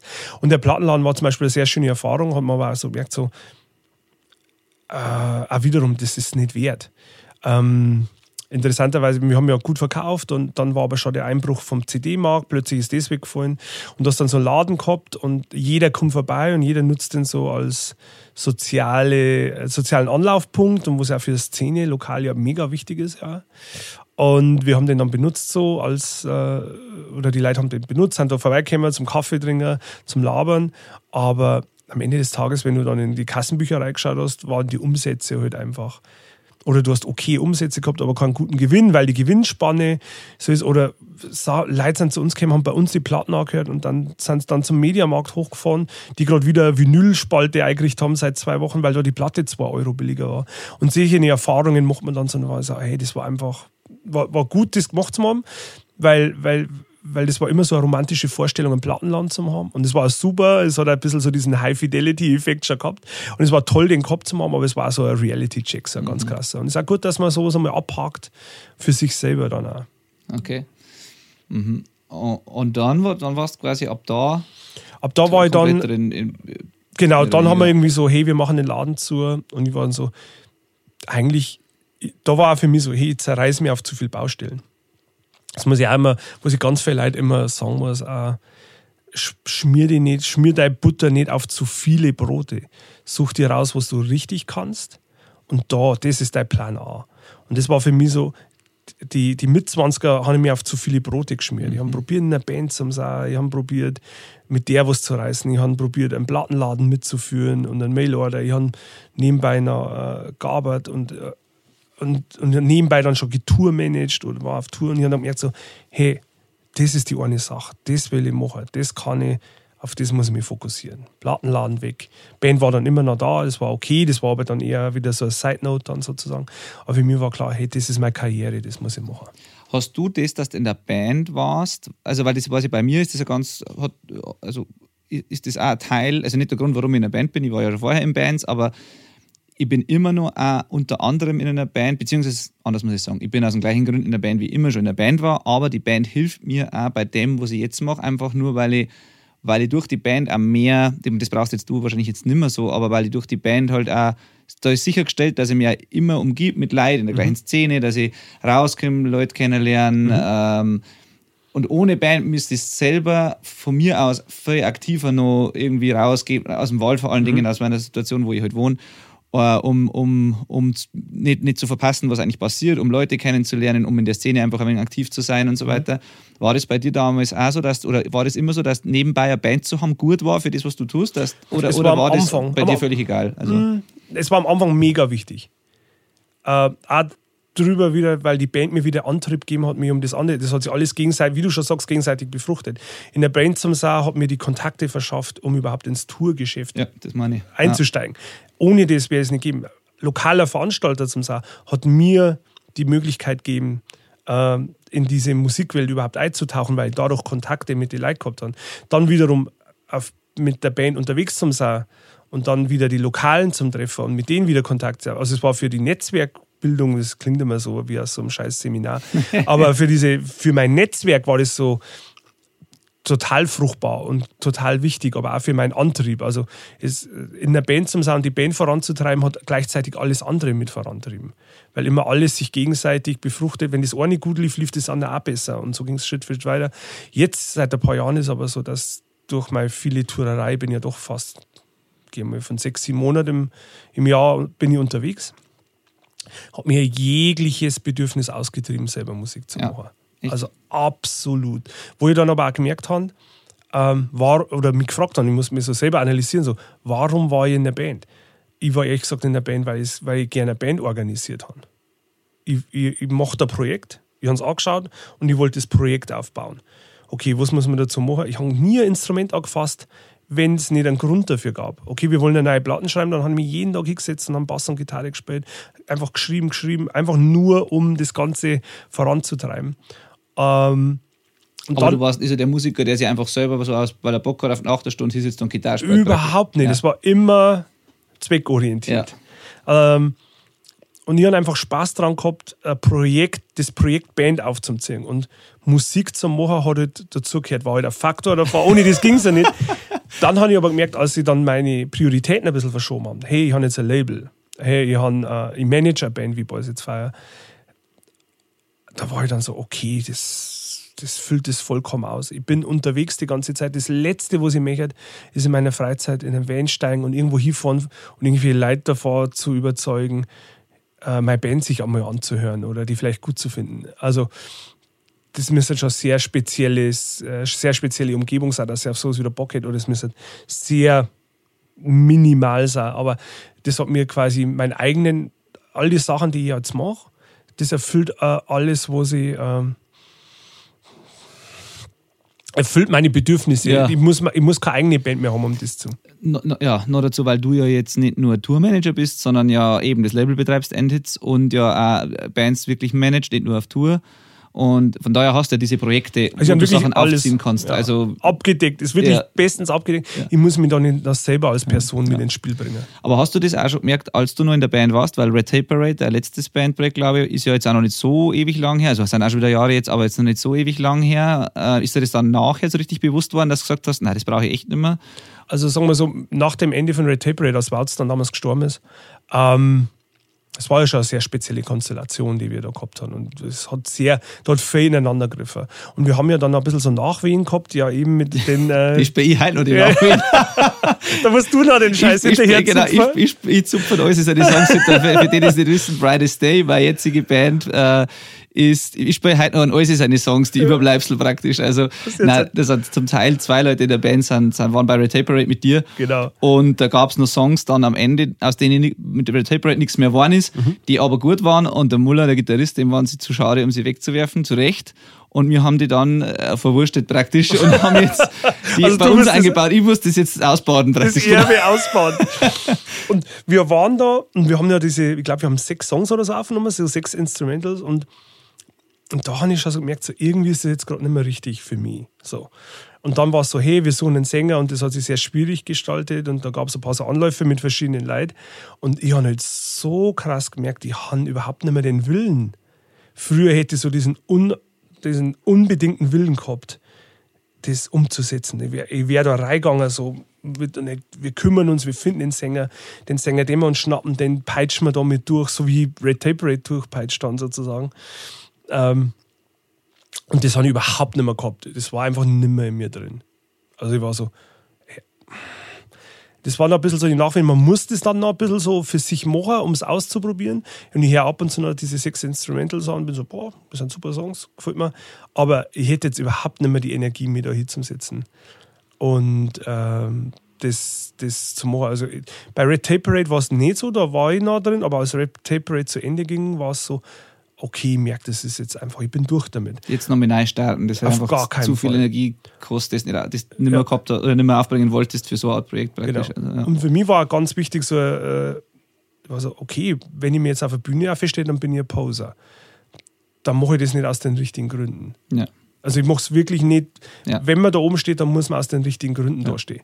Und auch die Lebenszeit, die man investiert und die Energie, die man reinsteckt, warum sollte man das in was stecken, wo es einem nicht mehr das gibt, was es einem einmal gegeben hat. Und es kommt dazu, es gibt Unmengen von Bands, du weißt das ja besser wie jeder andere, es gibt Milliarden Bands und die alle Kanäle zumachen. Es gibt so viele Kanäle und sie sind trotzdem alle verstopft, weil es Milliarden Leute gibt. Ähm, und ich denke mir so, hey, warum soll ich, soll ich die Kanäle verstopfen mit irgendwas, an das ich nicht einmal selber glaube? Ja. ja. Ja, absolut. Also wenn wer sowas macht, dann muss man, wenn es schon ein Labor of Love ist, was ja ist, ich, ich weiß ganz genau, im, im, für mich ist es nie eine Option von Musik machen zu leben, sondern auf der anderen Seite vom Zaun zum. Das ist, wie ich meinen Lebensunterhalt verdiene. Und ähm, da ist für mich ganz klar, ich, ich, habe da nichts mehr verloren. So. Ja. Kann ich ein Stück weit nachvollziehen. Gibt es einige Parallelen zu dem, was mir ihr auch denkt.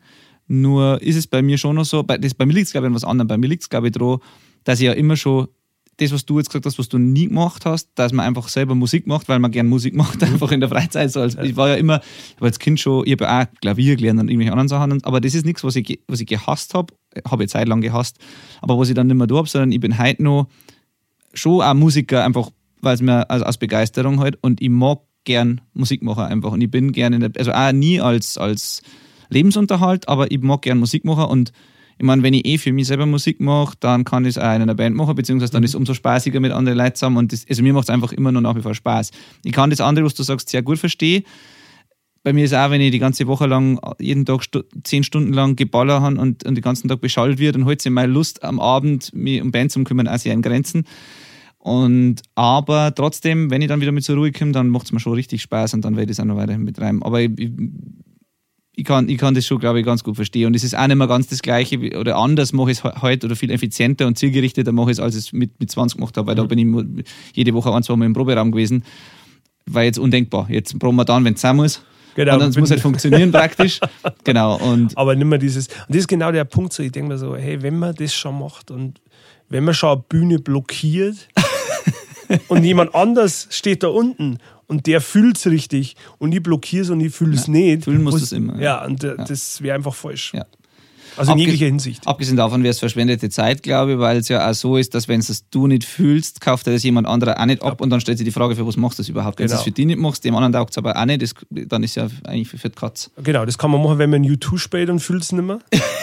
Ja, ja. Und aber hinten drei Milliarden Ja. Euro Umsatz rumkommen, da ist das schon okay, ist nicht so viel. Dein Album auf jedermanns iPhone zwingen Ja, kannst. genau, dann Ja. ist vielleicht okay, aber bin übrigens großer YouTube-Fan. Ja, ja, ja, ja, ja, ja, ja. will jetzt nicht so sehr auf Nein, YouTube rumhacken, aber Nein, dann nein. lohnt es sich vielleicht, äh, kann man das einmal zwei Jahre durchziehen, ohne, ohne dass man es fühlt. In meinem Fall lohnt sich das dann nicht. Ja. Es gibt zwei Sachen, auf die, ich auf die wollte ich unbedingt eingehen. Und zwar, weil ich glaube, dass man da ganz, ganz viel daraus mitnehmen kann. Ähm, und zwar war bei dir in dem Ganzen, wir haben jetzt das alles durchgegangen und so weiter, wir haben es immer aus der Sicht gesehen, dass du halt, das hat jetzt alles so natürlich ergeben und als Jugendcafé und in der Szene engagieren und dann Bands spielen, Tourmanager und so weiter. War in dem Ganzen auch Teil davon, also muss ich auch so sagen, war mit ein Grund dafür, dass du diesen Weg gegangen bist und dir das ausgesucht hast, auch die Tatsache, dass du vielleicht ähm, wo, was anderes sehen wolltest, aus dem Wald weggehen wolltest, dich im Wald vielleicht nicht wohlgefühlt hättest auf Dauer? Also hat das eine Rolle gespielt oder ist es halt nicht anders gegangen, weil du, weil du ja eh weg hast müssen deswegen? Oder wolltest du das schon bewusst? Also sagen wir mal so, wie ich vorhin schon erzählt habe, ich war da in dieser Existenz quasi drin und haben so gelebt und, und haben so gemerkt, so, ich passe hier nicht so ganz. Nein. Und äh, auf was hier Wert gelegt wird, sind Dinge, die mich entweder nicht interessieren oder in denen ich nicht gut bin und so. Ich habe so gemerkt, so irgendwas ist hier leicht off. Ich bin so ganz, ich bin so neben der Spur. Also ich, ich bin noch nicht mit, mit den Dreschfliegeln aus dem Dorf raustrieben worden, aber ich bin, ich passe da nicht so richtig dazu. Ähm, das war ein Gefühl, das ich von sehr, sehr früh gehabt habe, von Anfang an. Und ich kann mich erinnern, als ich das erste Mal Musik in der Hand gehabt habe, diese Kassetten, Mhm. Bon Jovi. Deswegen will ich immer bis Ende meiner Tage große Stücke auf Bon Jovi holen. Einfach nur. Oder Bei dir hätte ich jetzt auf Springsteen oder so. kommt später auch noch, aber das hat ein bisschen dauert. Ja. Aber ähm,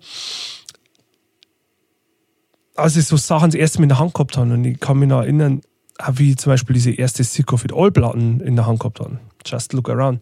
Das, da ist plötzlich ein, ein Fenster aufgegangen. Und man darf ja nicht vergessen, wir reden jetzt von den 80ern und frühen 90ern. Das Internet hat, hat noch nicht einmal existiert in unserer Wahrnehmung. Und alles, die Welt war sehr, sehr klein. Oder, oder sehr, sehr groß. Wie man es betrachten will. Genau. Oder, oder sehr weit weg. Genau. Ich würde jetzt einmal sagen, die Welt war sehr, sehr weit weg und unsere Welt war sehr, sehr beschränkt. Und, und durch dieses Fischnetz, das da außen rum war, haben so Sachen durchgekommen. So wie diese Sigurd-All-Platten oder wie irgendwelche Metal-Platten. Und und plötzlich war da so, hey, da ist ein Fenster aufgegangen in die Welt. Und ich war so, hey, da ist noch was. Hinter dem Hügel, hinter dem scheiß Berg ist was. Und ich wollte wissen, was hinter dem Berg ist. Und ich wollte ich wollt wirklich sehr, sehr wissen, was hinter dem Berg ist. Das ist so ein Gefühl, an das ich mich erinnern kann. Ich wollte wissen, was passiert, wenn man da drüber geht und was da hinten ist. Genau das Gegenteil von meiner Großmutter sozusagen, ja. die nie wissen wollte, was hinter dem Hügel ja. ist. Scheißegal, was hinter dem Berg ist. Sie hat ja das, genau. Und ähm, das, war, das war auf alle Fälle, die Musik hat mir, hat mir was gezeigt. Die, also Musik hat mir quasi präsentiert, es gibt da was und wenn ich mutig nur bin und lauf los, dann kann ich, kann ich da was finden. Und das war für mich ganz klar, das finde ich nicht hier im Bayerischen Wald. Es ist sehr interessant, äh, wenn ich ja rückblickend äh, das betrachte. Ähm, ich habe fast keine deutschsprachige Musik gehört, mein ganzes Leben lang. Hab mich, bis heute ist meine, ist meine Sammlung an deutschsprachiger Musik minimal.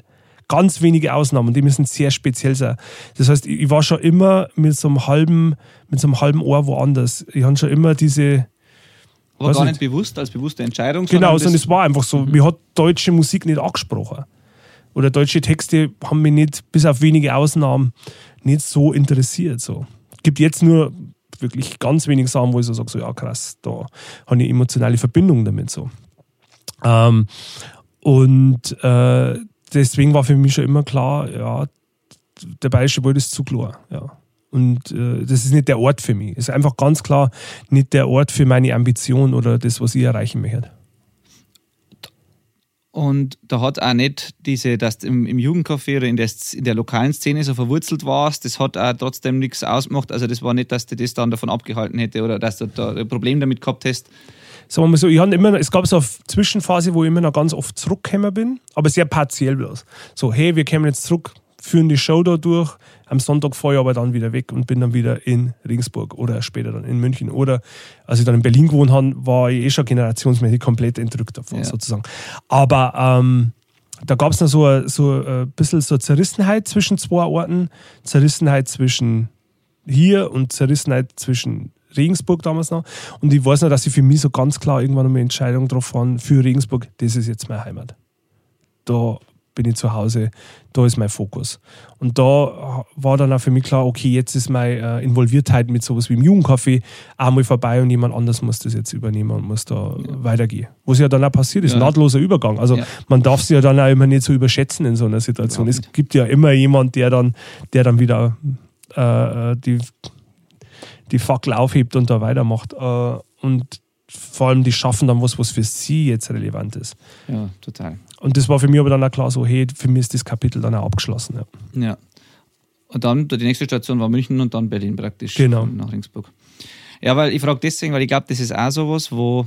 Also ich habe für mich das lange nicht gewusst, ob ich weg will oder da bleiben will. Und das ist auch, glaube ich, was, was für viele Leute, wenn sie aus einer Region kommen, wie beim, im Bayerischen Wald jetzt, unter Umständen ähm, der Faktor sein kann, der sie davon abhält, jemals sowas auszuprobieren oder, oder zu erfahren weil man halt für manche Sachen zwangsläufig, es kann funktionieren, wie jetzt in meinem Fall, aber es, für viele Sachen glaube ich schon, dass man, dass man zwangsläufig das probieren muss und dann weg muss einfach. Mhm. Und das können, glaube ich, manche wiederum aber nicht oder haben Angst davor oder wissen nicht genau, bin ich jetzt so da so verwurzelt, dass ich da bleiben will oder will ich eigentlich, sowas bei mir, ich habe es einfach nicht gewusst, will ich weg, will ich da mhm. bleiben. wo will ich später mal leben. Andererseits war es reizvoll, wegzugehen. Andererseits war da mein Freundeskreis, war ich, war ich halt da einfach involviert und mhm. ist halt die Komfortzone wieder mal. Und ähm, ich mag es auch, muss ich sagen, persönlich einfach immer nur total gern da zum Wohnen. Und das hat jetzt für mich also funktioniert. Aber es, ja, ich glaube, das ist was, wo man, wo man vielleicht, je nachdem, was man halt erreichen will, einfach dann über seinen Schatten springen muss und sagen muss, dann probiere ich das, dann gehe ich in eine fremde Stadt, mhm. dann gehe ich da weg. Und aber das war für die praktisch gar nicht so, dass du da überwinden hast müssen, sondern du, das war eher so der Drang, dass das noch mit das angefeuert hat, weil du das, das sowieso herausfinden. Genau, ich wollte ich wollt, ich wollt aus der Enge ja, raus. Ja. Lustigerweise, jetzt habe ich meinen Status erarbeitet, jetzt mit 40. Ähm, ich kann, oder das beweise ich ja gerade quasi momentan, ich kann überall leben. Wie ich schon gesagt habe, äh, äh, beruflich bin ich so gefestigt, äh, solange ein Flughafen in der Nähe ist und ich eine anständige Internetverbindung habe, kann ich quasi überall auf der Welt leben. Es wird relativ wenig Unterschied machen, weil ich glaube, meine, meine Kontakte und meine Arbeit, die sind so gefestigt und es spricht so für sich. Ich habe einen Status erreicht, momentan, ist ja auch nie für immer, aber momentan ist mein Status so, hey, ich muss, ich könnte überall leben. Ich kann theoretisch wieder hier unten leben, aber ist jetzt auch, steht noch nicht zur Debatte. Vielleicht kommt es wieder. Viele meiner äh, Freunde, die im gleichen Alter sind, sind wieder hierher gezogen teilweise sogar ins Haus ihrer Eltern mit ihren Eltern. Und das ist so, äh, steht für mich aber auch noch nicht zur, zur Debatte. Aber klar, ich kann mir das vielleicht irgendwann nochmal wieder vorstellen. Äh, aber um den Status zu erreichen, den ich jetzt habe, musste ich ganz klar hier rausgehen. Aber es war keine Überwindung, sondern es war ein Wunsch von mir. Ja. Ja, und jetzt hast du nochmal ein neues Kapitel aufgeschlagen, weil jetzt ist ja nicht mehr Berlin, sondern jetzt haben wir ja schon. Ja, USA, Kanada, USA, Kanada momentan, genau. genau. Aber wiederum auch ich kann da gerade sagen, ich kann, mir das, ich kann mir das leisten, ich muss nicht mehr an einem Ort sein. Ja. Äh, Wo es natürlich auch ja, teilweise Glück ist, teilweise aber harte Arbeit, die man halt vorher investiert hat, um da dann zum sagen, an dem Punkt, ich könnte jetzt auch nach Südafrika gehen momentan. Also und kann von da aus starten auf Tour gehen. Wäre vielleicht umständlicher, aber es wäre machbar theoretisch, genau. Wie ist denn der Arbeitsalltag im Moment eigentlich so? Wenn du jetzt sagst, das spielt keine große Rolle und du bist jetzt in die USA. Also ähm, du hast wahrscheinlich deine paar Bands, mit denen du tourst, nach wie vor mhm. als Tourmanager. Mhm. Du hast Endhits Records, das mhm. Label im Moment. Du managst oder betreust bei uns jetzt Feier in irgendeiner mhm. Form wahrscheinlich immer noch. Mhm. Uh, und wie, wie schaut jetzt bei dir, wie, wie planst du das? Wie schaut der Arbeitsalltag aus? Wie, und, und warum spielt es keine Rolle, wo du bist im Endeffekt? Also die, der Grund, warum das so funktioniert, ist A, weil wir die Technologie haben mittlerweile, die Kommunikationstechnologie, ganz klar die uns so ortsunabhängig macht. Das heißt, ich habe einen tragbaren Computer, der muss funktionieren. Ich habe ein Telefon, das muss funktionieren. Und ich habe auch ähm, ein ganz gutes Supportnetz sozusagen so aufgebaut. Also, wenn man nur mal das Label betrachtet, Endhits, äh, Pascal von Evil Greed, der ist in Berlin, der ist so meine Hauptstation. Der kümmert sich um Sachen, die Europa Zeit sensitive sozusagen sind, der kümmert sich um Deadlines und so Sachen, die ich einfach äh, mit der Zeitverschiebung schon gar nicht einhalten kann oder durch meine äh, Aktivität als Tourmanager, die schwer wäre, um 14 Uhr genau das zu posten zum Beispiel. Also ich habe einen Pascal, der äh, da unglaublich viel Arbeit und wichtige Arbeit für macht. Ich habe Mirko, äh, Uncle M, den du auch schon, glaube ich, gesprochen hast ja. für einen der Podcasts. Äh, Aber haben wir schon oft, war super, super Gespräch. Also. Äh, Mirko macht wahnsinnig viel Arbeit, ja. wie sagt man so schön, way beyond the call of duty sozusagen, ähm, für das Label und hilft da nicht nur als äh, Promoter und Promo-Mann, sondern auch ganz viel beraten und strukturell auch. der, und äh, Cargo Records, mein Vertrieb, sowohl physisch als auch digital und die machen auch die komplette Herstellung Herstellung für alle meine Produkte, die machen für mich viel mehr, als man eigentlich machen müsste. Also ich habe da so, ich kriege da ganz viel so äh, Goodwill. Ja. also ganz viele Leute sind so sehr unterstützend, mehr als es sein müssten. Äh, und das macht es quasi auch möglich, dass man quasi so, so gute, äh, gut aufgestellt ist. Das heißt, ich muss einfach, ich kann, egal wo ich bin, äh, Entscheidung treffen und kann mich dann verlassen, dass das dann relativ zeitnah von allen Beteiligten mit umgesetzt wird. Ähm, Macht jetzt Sinn beim Label, das verstehe ich komplett. Ich, genau. ich habe ja nicht gewusst, dass es auf so verschiedene Schultern verteilt ist. Also ich habe es nur gedacht, aber nicht ja. im, im Einzelnen gewusst. Das macht total Sinn. Aber dann, das ist ja nur ein Teil, oder? Das genau. ist ja genau. der, quasi der Baustein, mit, wo du selber wirklich unterwegs sein musst mit mhm. Touren. Ähm, da ist ja so, Aber, aber beim Touren ist es ja mittlerweile so, die meiste Kommunikation läuft ja vorher über E-Mail. Äh, wenn man jetzt eine Produktion wie äh, Parkway Drive jetzt betrachtet, ist ja schon sehr aufwendig. Wir sind da teilweise mit drei bis vier Bussen unterwegs, wir haben fünf bis zu fünf Trucks, wir haben da wahnsinnig viel Equipment mit dabei. Äh, wir unsere Reisegruppe äh, nächsten Januar wird 45 Leute Kernpersonal nur sein, das nur mit uns unterwegs ist, noch nicht einmal die Vorbands eingerechnet. Das heißt, das ist schon eine ziemlich große Operation. Aber du organisierst das natürlich im Vorfeld, advanced äh, viel über E-Mail, äh, was auch von überall umsetzbar ist. Ähm, ein bisschen ein Problem sind die Zeitzonen, das will ich jetzt nicht leugnen. Also wenn man mit Europa sprechen muss und ist an der Westküste, wo ich momentan bin, mit den neun Stunden Zeitunterschied, ist nicht ganz einfach. Und dann mit den abstrusen 19 Stunden Zeitunterschied zu Australien. Ähm, das ist oft nicht einfach, aber es ist mittlerweile, äh, es ist machbar. Ich weiß nicht, wie die Leute es früher gemacht haben. Ja. Ich, ich habe keine Ahnung. Ich, kann, ich kann mir nur einen Ansatz vorstellen, wie, man, wie die Rolling Stones in den 70ern und 80ern das organisiert haben. Ich weiß es nicht. Mit Telefon und später mit Fax vielleicht. Ich weiß nicht, wie das ging vor E-Mail. Aber auch da spielt die Technologie halt uns wieder wahnsinnig in die Hände. Ich kann skypen, ich kann äh, Videoanruf mit jemandem dem anderen Ende der Welt machen. Man kann das äh, trotzdem von Gesicht zu Gesicht quasi zu besprechen und kann, und kann da gemeinsam planen. Und äh, die Technologie macht es einfach möglich, egal wo man ist, das umzusetzen dann. Okay, und du bist aber dann, wenn es dann zur Tour kommt, in, mit Parkway Drive jetzt beispielsweise mhm. sowohl in Europa unterwegs als auch in den USA. Genau, oder in okay. Australien, also weltweit. Wir, wir bemühen okay. uns momentan mit dem gleichen Team weltweit. Okay, weil darauf wollte ich raus, weil man gedacht hat, wenn du weil dann macht's ja, würde es ja schon einen Unterschied machen, wenn jetzt du beispielsweise nur die Europatour machen würdest oder mhm. nur die USA-Tour, dann würde es ja schon einen Unterschied machen, ob sie jetzt einfliegen müssen dafür mhm. oder ob du schon vor Ort bist, so genau. quasi. Aber wenn du eh ohnehin auf der Welt überall mitfliegst, mhm. dann ist ja eigentlich wurscht, ob es jetzt. Genau, also es ist wirklich so, dass mittlerweile das Team, das wir haben, das Kernteam wirklich auf der ganzen Welt mitkommt. Das heißt, manchmal sparen sie sich Flüge in die USA, manchmal sparen sie Flüge in Europa. Bei Australien sparen sie nie Flüge. Außer vom ja. australischen Kernteam. Und das macht es natürlich auch möglich, dass wir quasi jetzt, das macht es aber auch jetzt für mich natürlich auch einfacher. Äh, wir waren dieses Jahr schon komplett unterwegs, 2018. Ich weiß ja nicht, wann der Podcast rauskommt. 2019 werden wir wieder komplett ein Jahr miteinander unterwegs sein. Also nur die Band, nur Parkway Drive. Ähm, und das macht es natürlich für uns auch, für die Crew einfacher, so zu planen. Du weißt so, hey, du bist jetzt zwei Jahre, vielleicht sogar zweieinhalb Jahre, je nachdem, wie lange der Albumzyklus läuft, bist du in der Konstellation unterwegs. Und da kann man natürlich schon gut damit planen und gut arbeiten damit, ja. Von wie vielen Shows im Jahr sprechen wir bei Parkway Drive ungefähr? Boah, müsste jetzt nachschlagen, vielleicht 150 sogar. 100, 100, bis 150, ja. Aber das ist ja nicht die einzige Band, wo du mitfährst, oder? Oder momentan? Ist schon? momentan die einzige. Ah, okay. Es ist wirklich, das nimmt so viel ein. Denkst mal gerade, weil du musst ja planen auch noch irgendwann. Und, äh, also, also es ist wirklich so, so es ist momentan, die nehmen, die nehmen das einfach ein. Ist aber auch okay. Also die ganzen deutschen Accounts, so Casper, ähm, habe ich einer Kollegin äh, abgegeben. Äh, äh, KIZ machen eh gerade Babypause, äh, okay. ganz gut. Und für die Donuts arbeite ich ja meistens noch in der Vorbereitung. Ich mache also immer noch die komplette Tourvorbereitung für die, aber ein Kollege oder eine Kollegin kommt dann auf Tour und macht dann die vor Ort, die, die Reiseleitung. Ähm, ich mache aber das Advancing nach. Was aber auch, das geht auch aus Kanada, wieder via E-Mail oder Telefon ist das schon alles möglich. Irgendwelche Projekt- oder Zeitmanagement-Tipps, die da jetzt so spontan einfallen für sowas? Also nur jetzt im Sinne von, ich meine, Technologie, klar, aber im Sinne von äh, einfach auf drei kriegen, wann, wo es, wo passiert, nichts versammeln. Und weil ich meine, du kannst das ja wahrscheinlich nicht leisten, eben, oder es geht einfach nicht, mhm. Deadlines zu versäumen. Es muss zu einem bestimmten Teil fertig sein, die Produktion, das, und es, es muss also du, du, musst ja ständig ähm, wissen, wann was passiert mhm. und darfst nicht aus den Augen verlieren. Und klar hilft da Technologie wahrscheinlich dabei, mhm. aber du wirst da schon selber auch ein organisierter Mensch sein müssen, dann, damit das irgendwie klappt. Lustigerweise, ich benutze keine Strukturen.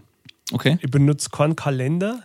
Tatsächlich? Immer, ja, also ganz minimal und so Excel-Listen, wo, wo meine Daten drin stehen und so. Und, äh, sowas macht mir fertig. Sowas macht mir fertig. Und da hinten hängt eine Checkliste, wo drin steht, in welchem Fach von meiner Tasche welches Kabel drin ist, wenn ich in die Arbeit gehe, in meine eigene Arbeit. Ich brauche für alles Checklisten. Checklisten und, und schaut aber, ist auch sehr gut gelayoutet. Ja, ja, für, für die Leute, die sehen, das ist wirklich ein schönes Layout. Einwandfrei, ja, ja, ja. nein, ich bin, nein, ich, also wirklich, das, macht, das ist total interessant, wenn ich sowas höre, weil sowas macht mir beim Drohtänger schon fertig. Wenn jemand sagt, er benutzt keinen Kalender oder er macht nur irgendwelche äh, Excel-Sheets oder sowas, da, da bin ich schon nervös, wenn ich dran denke. Mhm. Ich, ich kann, also ein Tipp, einer der wenigen Tipps, die ich geben kann. Ich habe für jedes Projekt eine eigene E-Mail-Adresse. Ja. Das heißt, alle Sachen landen schon mal da, wo sie landen sollen. Ähm, und dann bauchgefühlsmäßig äh, bin ich, glaube ich, nicht so schlecht darin, ähm, zu beurteilen, wo jetzt die Priorität liegt. Also ich sehe es und ich weiß, okay, das ist jetzt heute das, das ist das. Ich habe mich aber auch damit abgefunden, dass ich bis zu dem Tag, wo ich umfalle, werde ich höchstwahrscheinlich einen Zettel neben mir liegen haben mit einer To-Do-Liste. Es wird nie aufhören. Die Arbeit hört nie auf. Was aber auch nicht schlimm ist, weil ich bin jemand, der gern arbeitet. Und äh, das wird immer, ich will morgens aufstehen und da wird immer noch ein Zettel liegen und da wird immer noch Dinge draufstehen, die ich noch nicht durchgestrichen habe. Und bevor ich die ersten drei durchgestrichen habe, will ich schon wieder vier neue Sachen draufschreiben haben müssen. Aber ich, ich, kann nicht so einen wirklichen Tipp geben, weil, oder einen Organisationstipp geben, weil ich selber mich nicht an einen Organis Organisationstipp holt. Ich bin aber auch relativ entspannt, was mein Tagesablauf abgeht. Das heißt, ich weiß zum Beispiel, hey, ich will am Tag eine halbe Stunde Yoga machen. Ich lege mir aber nicht fest, wann ich das mache, sondern das, ich weiß, ich will es irgendwann einbauen und ich stress mich nicht damit, wenn ich es nicht vor 10 geschafft habe. Aber du kriegst es dann wirklich hin. Ja. Weil das ist das, das, das, das da ich mir wünschen, dass ich das kenne. Aber bei mir ist es so, ich muss mir leider den Stress in Anführungszeichen machen, mir auch Freizeitaktivitäten irgendwo einzuplanen, weil mhm. ich es sonst nicht mache. Wenn ich mir nicht aufschreibe, ich gehe in der Früh von sechs bis sieben Rennen oder was weiß ich, mhm. dann mache ich das nicht. Dann weiß ich ganz genau, dann komme ich auf Nacht irgendwann heim und dann wird gegessen mit der Familie, dann bringen wir Kinder ins Bett und dann sonst was und dann ist der Tag vorbei und dann bin ich nicht gerannt. Mhm. Und wenn er mir das nicht irgendwo, und auch wenn ich jetzt keine Familie hätte, war vorher auch schon so, wenn mir das nicht irgendwo in der Zeitfenster einplanen, dann mache ich es nicht. Mhm das bewundert ich, wenn man sagen kann, no, stresst mich nicht, irgendwann komme ich schon dazu. Und mhm. dann macht man es aber tatsächlich. Das, das, das ja, also ich mache mir quasi, in Anführungszeichen, ich sitze mir nicht hier und schreibe mir das auf, aber ich habe schon so ein grobes Tagesziel. Und ich weiß, hey, ich muss bis zu dem und dem Zeitpunkt ähm, fertig sein. Ich habe mich auch sehr damit abgefunden, dass es mit der Arbeit, die ich mache, sei es jetzt Tourmanagement oder, oder Label, dass ich das nie in eine Struktur pressen kann, die zum Beispiel so 9 to 5, wie man so klassisch sagt, ja. funktioniert. Dafür ist, mein, dafür ist das zu variabel. Also dafür gibt es Phasen, wo es so heiß hergeht, da kann ich nicht um 6 Uhr aufhören, sondern ja. so wie gestern Abend habe ich mir einfach noch ein paar Stunden gesetzt und war bis halb zwei am Computer, was ich aber nicht als Stress empfinde, ja. sondern ich weiß, dadurch erkaufen wir die Freiheit an einem anderen Tag. Das, das heißt, ich habe immer quasi in meinem Kopf habe ich die, ich habe die Gewissheit, wenn das jetzt erledigt ist und wenn ich jetzt beiße ich mal in den sauren Apfel und klar ist das scheiße, bis drei Uhr morgens äh, dort zum Sitzen. Aber ich weiß, dadurch ist später dann äh, stressfrei. Du jetzt da sitzen. genau. Ja. ja. Und, ähm, und deswegen habe ich immer so Tag, richte immer so Tagesziele ein, äh, halte mir aber komplett variabel, wann in die 24 Stunden ich die, die Dinge erledige. Weil ich einfach weiß, das Leben ist zu. Mein Leben, besser gesagt. Nicht jedermanns Leben, sondern mein Leben ist, ist ist, einfach nicht so strukturierbar. Und meine Arbeit ist einfach nicht so strukturierbar. Speziell nicht auch mit diesen Zeitzonen und ja, verschiedenen ja. Gruppen, mit denen man da arbeitet. Aber die passiert tatsächlich nicht, dass dann Sachen, Ziele dann einfach nicht, nicht schaffst, weil du das verkalkuliert hast, unterschätzt hast oder so, sondern das haut dann immer noch hin. Also das ist die Gewissheit, die in äh, all den Jahren Musikbranche hingekriegt hat. Jeder ist immer auf dem letzten Drücker ja. oder, oder zwei Minuten drüber sowieso, egal auf welcher Ebene. Richtig. Jeder ist immer hinterher und es klappt immer. Es haut immer irgendwie hin. So verkacken kann man das nicht. Ja. Und am Ende des Tages ist es für mich so, hey, es ist einfach nur ein scheiß Konzert. ja. es, ist ja, einfach ja, nur, es ist einfach nur fünf Leute gehen wohin und hauen in ihre Instrumente rein. Die Welt dreht sich, wird nicht stehen bleiben, wenn das jetzt nicht alles haargenau so funktioniert hat. Oder hey, es ist einfach nur Punkplatten, auch wenn man es aufs Label bezieht. Das heißt nicht, dass ich das nicht 100% richtig mache, weil ich glaube, ich mache es sehr, sehr gut. Ja, Würde jetzt mal so. Und ich mache das schon in Ordnung. Aber es, es ist keine Gehirn-OP. weißt du, wie man? Ja. Es, ja, hängt ja, kein, es hängt kein Leben, Leben davon ab.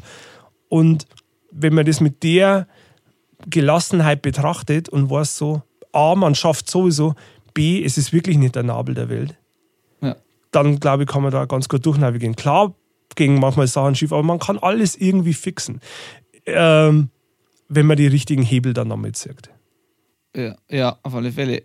Und ja, na, ich, muss man so stehen lassen, stimmt, absolut. Und du, aber, aber du wirst wahrscheinlich trotzdem auf Tour zum Beispiel für alle anderen zwangsläufiger trotzdem eine Struktur irgendwie aufsetzen müssen oder von den anderen zumindest Ganz halbwegs verlangen. Also ja. man, und sonst weißt du nicht da, was bist. Du machst deinen Job gut und das, das, dazu gehört ja auch, dass man eben eine Gruppe von Leuten managt und koordiniert und das heißt, man muss diesen Leuten abverlangen, zu einem bestimmten Zeitpunkt bestimmte Sachen fertig zu haben oder irgendwo aufzutauchen oder was zuverlässig zu machen. Das heißt, auch wenn du deinen Tag nicht so strukturieren musst, Mhm. du musst für andere trotzdem wahrscheinlich eine Struktur irgendwie äh, erschaffen und dann verlangen, dass sie sich daran halten.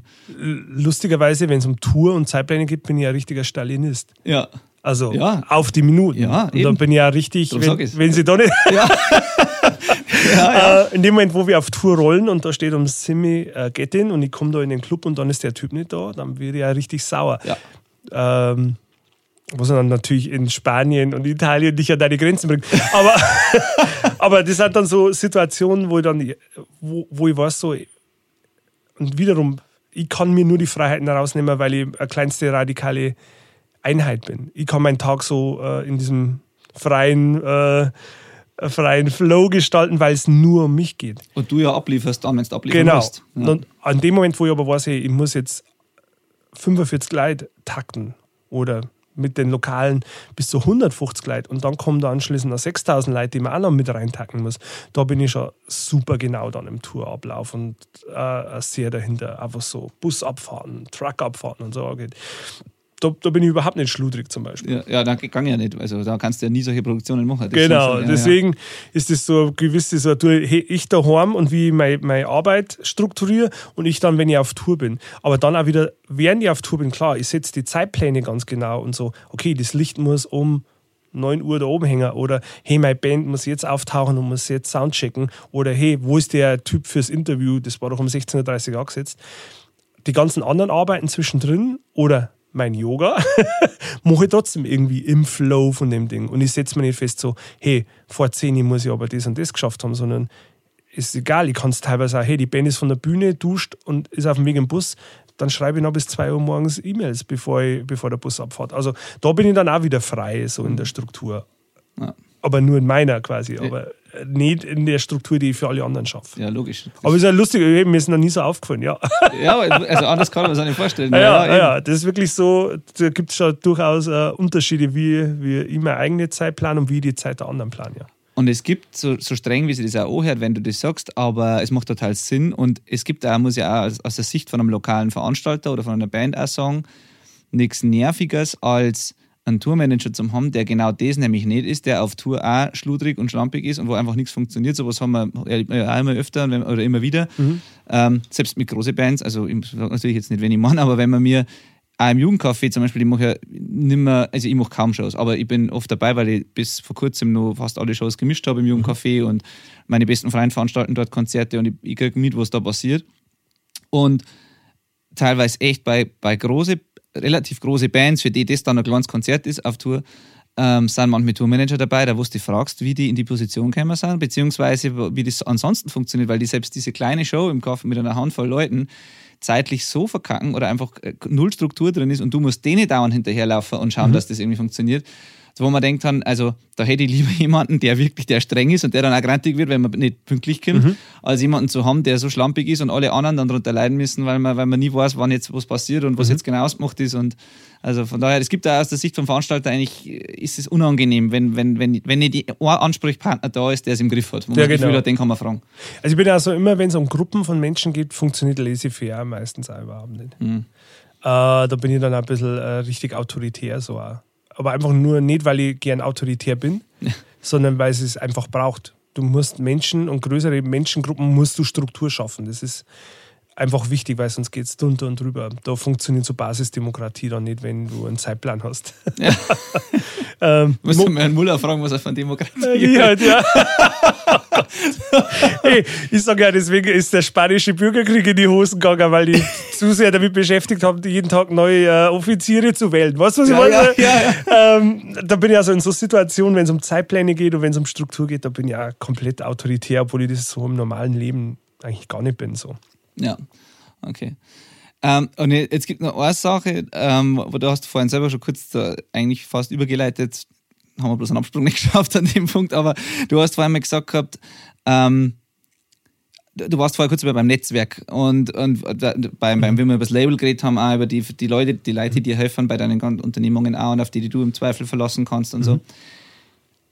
Das ist, glaube ich, was, was wo man ganz, ganz eben, wo man ganz viel mitnehmen kann und wo viele Leute wahrscheinlich auch überfordert sind ähm, mit der Vorstellung, wie man sich sowas aufbaut. Also wie, dass es ein langer Prozess ist, ist klar, aber wie was hast du gemacht, um dieses unglaubliche Netzwerk, nenne ich es jetzt mal, diese Gruppe, diese unglaubliche Menge an, an Leuten, mit denen du die gut verstehst, wo man sich gegenseitig vertraut, die, wo man sich gegenseitig hilft, die dir helfen, wo du aber sicher auch was du hast für die Leute. Wie hast du das geschafft, dir das aufzubauen? Weil das ist ja das mit das Wichtigste eigentlich, das Wichtigste, was du hast, so sage ich mal, in dieser, mhm. oder was dir in dieser Position auch hilft. Also wie hast du, wie hast du das gemacht? Weil man, die kennt man auch, das ist ja der Ruf, den, der dir so ein bisschen vorauseilt oder beziehungsweise an das man denkt, wenn man Euse, wenn man die nicht persönlich kennt, wenn jemand hat Euse, dann ist es immer der, der jeden kennt, dann Euse kennt jeder, äh, der ist vernetzt, der hat mit jeder Band zu tun. Die, also wie bist du zu so einem Hub geworden, der so viele Leute kennt? Also ich würde mir behaupten, will jetzt einmal sagen, es war kein Kalkül dahinter. Nein, um Gottes Willen. Ähm, weil das ja oft ein bisschen so mitspielt bei, oder den Leuten, die halt so an die Hand geben wird, ja, du musst Networking betreiben. So das habe ich überhaupt nicht gemacht, genau. eben wie sowas organisch genau. kann einfach. Das hat immer so einen faden Beigeschmack ja. für mich, deswegen bin ich da immer so, deswegen habe ich vorhin ein Netzwerk ja, ja, mit Anführungszeichen gesagt, weil ich das immer so, oh, da reißt es mir immer, da kotzt ja. mir immer ins Maul. Ähm, ich habe einfach das Bedürfnis gehabt. Ich kann es nicht anders beschreiben. Ich, ich wollte vernetzt sein, in Anführungszeichen. Ich wollte Kontakte haben. Ich wollte ich wollt andere Leute, mit denen ich zum Tor haben. Ich wollte mich mit denen austauschen. Und ich wollte mit denen gemeinsam Teil von sein. Und das war ein wichtiger Teil davon. Ich, ich wusste, dass, dass da was ist, dass da ein Netz ist und ich wollte Teil von dem Netz sein. Ich wollte mithelfen. Das war der größte Faktor am Anfang. Ich wollte, ja, Neudeutsch, ich wollte contributen. Ich wollte kein innocent Bystander mehr sein. Ich wollte aktiv da mit drin sein. Und ich will gar nicht leugnen, dass da äh, Ego, wie ich schon vorher gesagt habe, Ego und Suche nach Anerkennung und so äh, Teil davon gespielt hat, aber es war nicht der Hauptantriebmotor. Der Hauptantriebmotor, ich wollte wirklich für die Sache was machen. Und ich habe an die Sache geglaubt. Ähm, und, äh, Glaubst du immer noch dran, in dem Maße wie damals? Anders. Sind die Ideale noch dieselben? Oder? Die Ideale sind anders. Okay. Also die Ideale sind bestimmt realistischer ähm, und haben sie vielleicht ein bisschen verlagert. Zum Beispiel glaube ich jetzt daran, dass es durchaus möglich ist, deinen Lebensunterhalt mit Apps zu bestreiten, an das du glaubst, ohne dass du die verkaufst. Das war mir vorher nicht so klar. Ähm, ich glaube aber immer noch daran, dass es äh, eine Berechtigung gibt für Apps, was komplett unabhängig vom Profit und Geld ist. Äh, ich bin bloß nicht mehr da so drin. Mir fehlt einfach auch Energie und Zeit, um Teil von so einem Non-Profit-Ding zu sein. Andererseits mache ich jetzt aber auch Sachen, ich nutze die Möglichkeiten, die ich jetzt haben, um Support was mit Geld sozusagen. Endhits macht als Label öfter was und kreiert äh, äh, Geld, sodass jemand anders die Non-Profit-Arbeit machen kann. Also da versuchen wir schon, oder versuche ich als Kopf von dem Label äh, da ein Teil davon zu sein. Sehe es bloß anders. Ich sehe so, okay, ich könnte mir jetzt 20 äh, Stunden ins Lager von der Hardcore Help Foundation stellen und, und Pakete backen. Ähm, oder ich könnte, ich könnte mich darum kümmern, dass wir Geld für die kreieren wo ist es sinnvoller? Es ist wahrscheinlich nicht sinnvoll, dass ich da reingehe und die Pakete packe, sondern es ist eher sinnvoll, dass wir als Label an einer Benefizgeschichte mitarbeiten und denen Geld zur Verfügung stehen, zum Beispiel. Also ja. Das ist mal ein ganz banales ja, Beispiel. Ja, also der Idealismus ist hundertprozentig noch da. Er, ist, er hat sich bloß anders verlagert. Aber weil du daran glaubt hast, oder beziehungsweise das waren damals die Antriebe, dass du da was machst und du wolltest Teil von was sein und wolltest das mitgestalten. Und dadurch haben sie die Kontakte einfach ganz organisch ergeben. So. Und ich glaube immer noch ganz fest dran an dieses, dass man sich gegenseitig hilft, ohne dass man äh, großen, großen äh, Hintergedanken immer dabei hat. Also ich glaube immer noch dran, der erste Schritt zum Beispiel für eine Band ist, sich gegenseitig zum helfen. Du suchst da die Band vom Nachbarort, die spenden bei dir, dafür spenden die bei dir. Ähm, und so, an so, an so, wie soll ich das nennen, an so einem positiven Egoismus. Es gibt, man auch wiederum, oh Gott, dass ich das jetzt sage, da traue ich mich schon gar Man kreiert so Win-Win-Situationen für alle Ja, Beteiligten. es, ja. Und man nutzt sie nicht gegenseitig aus und man blickt nicht auf jemanden und sieht den als, als Sprosse auf der Karriereleiter oder man blickt nicht auf den und, und nutzt den aus, sondern man hilft sie gegenseitig und zieht sie gegenseitig miteinander hoch. Und so, glaube ich, hat sich ja dieses Netz, Netzwerk von mir so, man hat sich gegenseitig geholfen, man hat sich gegenseitig respektiert, man kennt sie. Ähm, ich glaube aber auch an so eine grundsätzliche Freundlichkeit halt einfach. Äh, und die muss auch nicht sonderlich tiefgründig immer sein, sondern das ist eher so das amerikanische Prinzip. Ich bin erst einmal zu allen freundlich äh, und ich erwarte aber auch nicht, dass das so wahnsinnig tief geht. Und das muss ja überhaupt nicht sein, sondern man trifft sich an einem Ort, macht da miteinander was und dann geht man wieder auseinander. Ich muss nicht die Lebensgeschichte von jedem kennen oder dem seine tiefsten Bedürfnisse, sondern hey, und wenn ich den dann wieder sehe, dann ist das wieder so freundlich meistens. Ich bin da darum bemüht, aus jeder Situation egal ob das jetzt ein Veranstalter ist oder mein Busfahrer, der den Bus fährt oder die Person, die die T-Shirts druckt oder der Koch vom Catering. Am Ende des Abends will ich aus der Situation rausgehen und, äh, und ähm, eine Situation geschaffen haben oder, oder einen Schlussstrich ziehen, sodass jeder sagt so, hey, ich freue mich, wenn ich den das nächste Mal wieder sehe. Und genauso will ich mich auch wieder freuen, wenn ich den Caterer sehe. Und das ist da ist kein großes philosophisches Prinzip dahinter, aber ich glaube, das ist die Basis von dem Netzwerk sozusagen. Absolut. Und das ist das Einzige, was Sinn macht.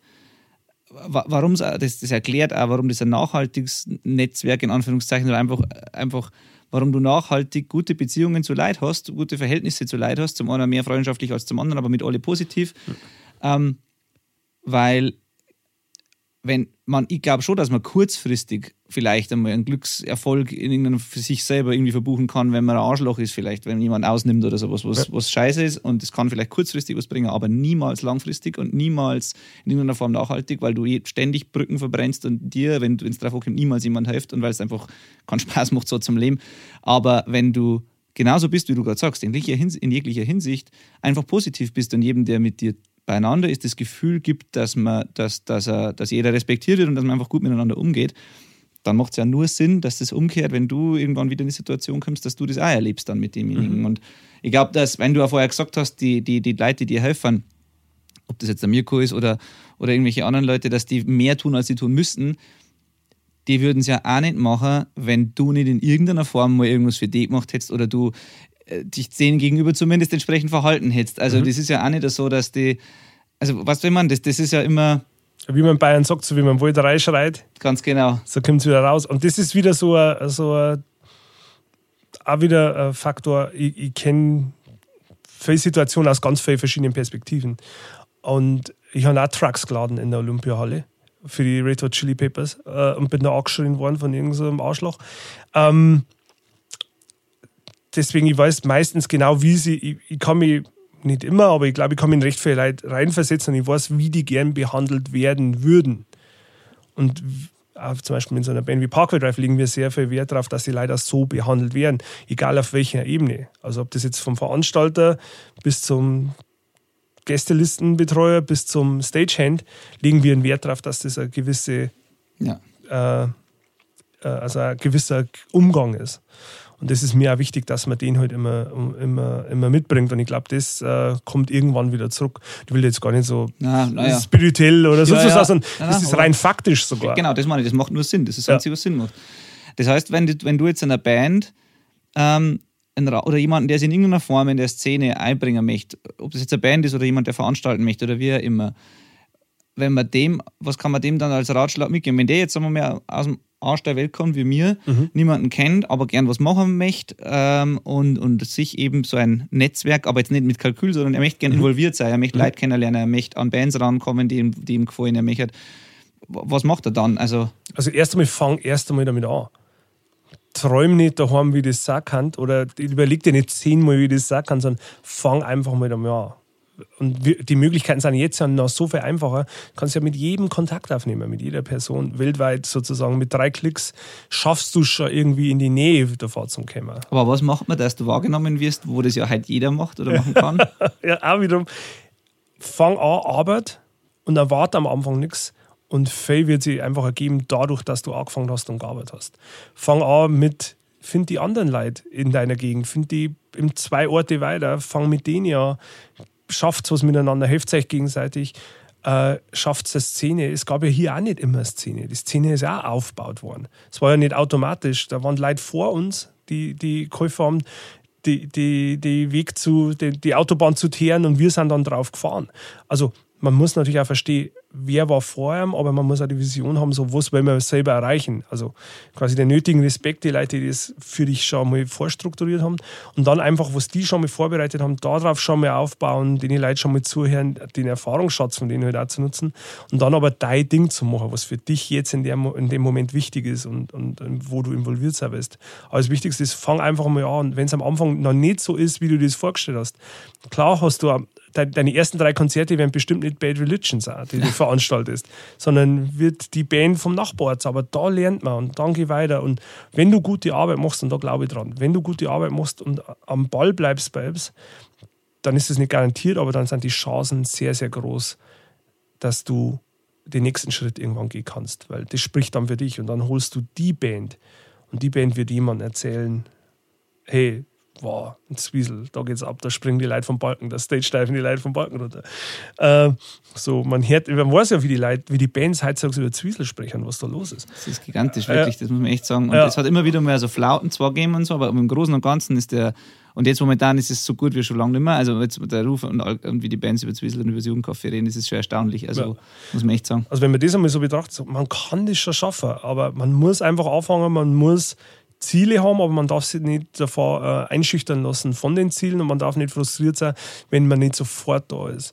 Und die Motivation muss halt die richtige sein. Und es ist nicht für jeden Mensch die gleiche, äh, aber man muss dazu sich ehrlich sein, was deine was deine Involviertheit angeht oder warum du da mit drin bist. Und das gilt für Bands, das gilt für mhm. Veranstalter, es gibt Leute, hey, wir so oft gefragt, wie wir den Tourmanager. Wo studiert man denn das? Und dann Echt gibt's? Ja, je, jeden Echt? zweiten Tag. Alter, jeden zweiten Tag haut mir jemand an. Und wie schaffe ich das? Hey, fang einfach an. Nimm dir die Band bei dir aus dem Dorf, du hast gehört, die gehen sieben Wochen auf Tour oder gehen sieben Tage auf Tour, ist ja scheißegal.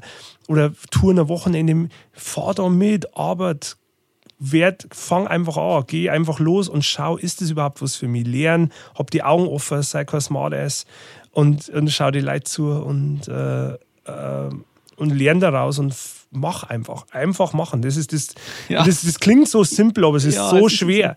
Ist es ist so schwer. Mach einfach und alles andere wird sich irgendwie ergeben. Und da kann ich gar nicht so genau aufzeichnen. Ich habe ja vor zwei Jahren, glaube ich, war sehr interessant, äh, Erfahrung für mich, habe ich für Bayern, ja. Äh, für diesen, äh, für den Kultur, Bayerischen Kulturförderverein oder Ver, Verband für Popkultur in Genau, Bayern, so heißt er, genau. Da bin ich eingeladen worden und haben da äh, über so, hey, wie bereiten wir sich auf eine Support-Tour vor? Die mache ich auch machen. So, die mache ich so Workshops, ja. Genau, war super interessant, aber ich war so, hey, ich bin ein bisschen so borderline. Ich weiß nicht genau, ob ich hier sein soll, weil ich habe ich hab kein 10-Punkte-Programm für euch. Aber ich kann euch emotional erzählen, wie ich glaube, wie man es machen muss. Und vielleicht ist das auch was wert. Und es war echt sehr, sehr positive Erfahrung. Ich glaube, viele Leute hat es auch ein bisschen Spaß gemacht, da drin Super. zu sitzen. Ähm, und, äh, aber ich, aber ich habe hab mich da nicht so mit so einem BWLer-Plan da hingesetzt, die haben mich nicht einmal vorbereitet. Ich habe nicht einmal einen Zettel gehabt, ich habe nicht einmal Notizen gehabt, ich habe einfach drei Stunden so aus dem Ding raus. Ähm, erzählt einfach. Und da bin ich so. Das ist das Wertvollste ja. für die Leute. Ich meine, das ist doch viel. Ich meine, aus der Praxis von jemandem zu hören, wie es funktioniert, ist ja eh viel mehr wert als ein theoretischer Plan, den jemand die, aufgeschrieben hat, der es nie gemacht hat. Ja, genau. Deswegen denke ich mir so, so hey, deswegen, wenn wir, um wieder zum Kern zurückzukommen, fang einfach an und mach es einfach und mach so gut, wie du es in dem Moment kannst. Und wenn das gut ist und wenn du dran bleibst und wenn du ein bisschen Glück hast, dann wird sich was daraus entwickeln. Ich glaube aber auch nicht, dass die Welt dir was schuldet. Das ist ja auch das wollte ich vorhin, genau den Wortlaut hätte ich fast benutzt, wollte ich vorhin sagen, was bei was Bands, glaube ich, auch oft haben, Bands, die einfach glauben, dass gefälligst jemand die buchen muss und den ihr Geld zahlen muss und die, mhm. also von Anfang an genau. glauben, in der Situation zum sei und dass die Welt darauf wartet, was die veröffentlichen und dass mhm. äh, der Veranstalter immer grundsätzlich schuld ist, wenn keiner aufs Konzert kommt und so weiter. Und ich meine, es ist manchmal so, aber manchmal halt auch nicht, weil manchmal interessiert es einfach keinen, was du mit deiner Band machst und genau. woanders schon gar nicht.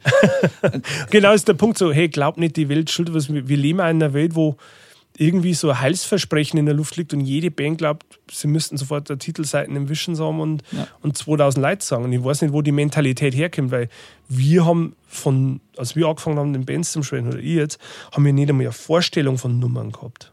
Ja. Weißt du, wie man so? Ja. Es war so, ja. oh, hier ist aber cool, hier ist aber voll so. Man hat schon gemerkt, wenn niemand da war. Ja. Aber war ja nicht so schlimm, wenn bloß drei, da, man hat mal für die drei gespielt. Also es war dann nie so dieses, hey, das ist aber heute ein Flop. Einfach weil wir, weil Leute Tatsache, dass wir schon ins Auto gestiegen sind und aus Zwiesel rausgefahren sind. Und das haben wir geschafft. Und jemand hat überhaupt gesagt, hey, ich sperre euch die Haustür auf und hier steht euer Zeichen und Spitz. Das war für uns schon massiver Erfolg. Ja, absolut. Das ist hundertprozentig. Ja. Total. Das Gefühl kann ich komplett nachvollziehen. Ja. Ja, und das ist dann, damit glaube ich, das, das ist eigentlich echt der universale Ratschlag, den man geben kann. Das ist einfach fang an und, und sei einfach kein Arschloch, das geht sowieso immer. Ja, war nicht schlecht. War nicht schlecht, ja, genau. Ja. Ja. Ähm, wenn Bands, das letzte noch, wenn du ähm, aus Sicht von jemandem, der ein Label betreibt, und ich glaube, du hast ja schon mal ein Label betrieben, und das ist nicht das erste, glaube ich, oder? Mhm, genau, Dancing in the Dark Ja. damals, aber da wusste ich, ich habe ja keine Ahnung gehabt, was ich da Aber mache. deswegen ist es umso interessanter jetzt, weil man jetzt bei Endhits ist wahrscheinlich schon der, die Situation eine andere, weil du ja höchstwahrscheinlich hauptsächlich Sachen veröffentlichst von im weitesten Sinne Freunden, Bekannten oder Leute, die du in irgendeiner Form sonst kennengelernt hast. Also das ist jetzt eine andere Situation wie jemand, der jetzt DIY-mäßig kleines Label anfängt und, und, und schaut, dass er irgendwie Sachen veröffentlicht. Ähm, trotzdem, aus der Sicht von jemandem, der, der beides gemacht hat, worauf, wo, worauf schaut denn Heizdogs ein Label oder was, wenn ihr als Band vorhabt, ich gerne, hätte gerne ein Label, aus welchen Gründen auch immer, manche Bands, glaube ich, wissen gar nicht, ob sie überhaupt eins brauchen oder was ein Label genau macht. Aber angenommen, ich, ich, ich beschließe, ich will zu einem Label, ich will, dass ein Label meine Platten rausbringt. Was mache ich denn dann im Idealfall oder am besten, damit mir ein Label wahrnimmt und damit ich interessant bin für ein Label? Verschick keine Demo-Tapes und keine E-Mails. Demo-Tapes, da merkt man schon, wie alt ich bin. Ja, ja, aber Verschick nicht irgendwelche E-Mails mit 17 Anhängen von irgendwelchen Songs. Ähm, arbeit einfach hart und mach die sichtbar. Das ist das Einzige, was hilft, meiner Meinung nach. Äh, ich habe noch keine einzige Band auf Endhits, das rausgekommen, weil mir jemand was geschickt hat. ja. Ich kannte alle persönlich und alle haben quasi durch, ihr, durch ihre Aktivitäten haben sie dafür qualifiziert. Ähm, aber dran, mach so viel wie und so lang wie es geht. Mach so, mach so lang und so viel wie es geht selber. So lang, bis jemand auf dich zukommt und sagt, ich will mit dir arbeiten. Das ist die Position, in der du als Band selber bist. Du wirst nicht der Bittsteller sein, der irgendjemand, ich weiß nicht, man müsste mal so Labels wie Epitaph oder Fat Wreck fragen, wie viele Bands die gesigned haben aufgrund von einem Demo. Ich glaube, das dürfte verschwindend, also wirklich verschwindend geringe bin ich fest davon überzeugt. ja, dass das so nicht funktioniert. Äh, zumindest auch nicht in den letzten 15 Jahren, wo diese wahnsinnige Schwemme an Bands da ist. Äh, arbeit hart und, und, und qualifiziere dich dafür, sodass jemand anders Interesse daran hat, mit dir zu arbeiten und mit dir den nächsten Schritt zu gehen.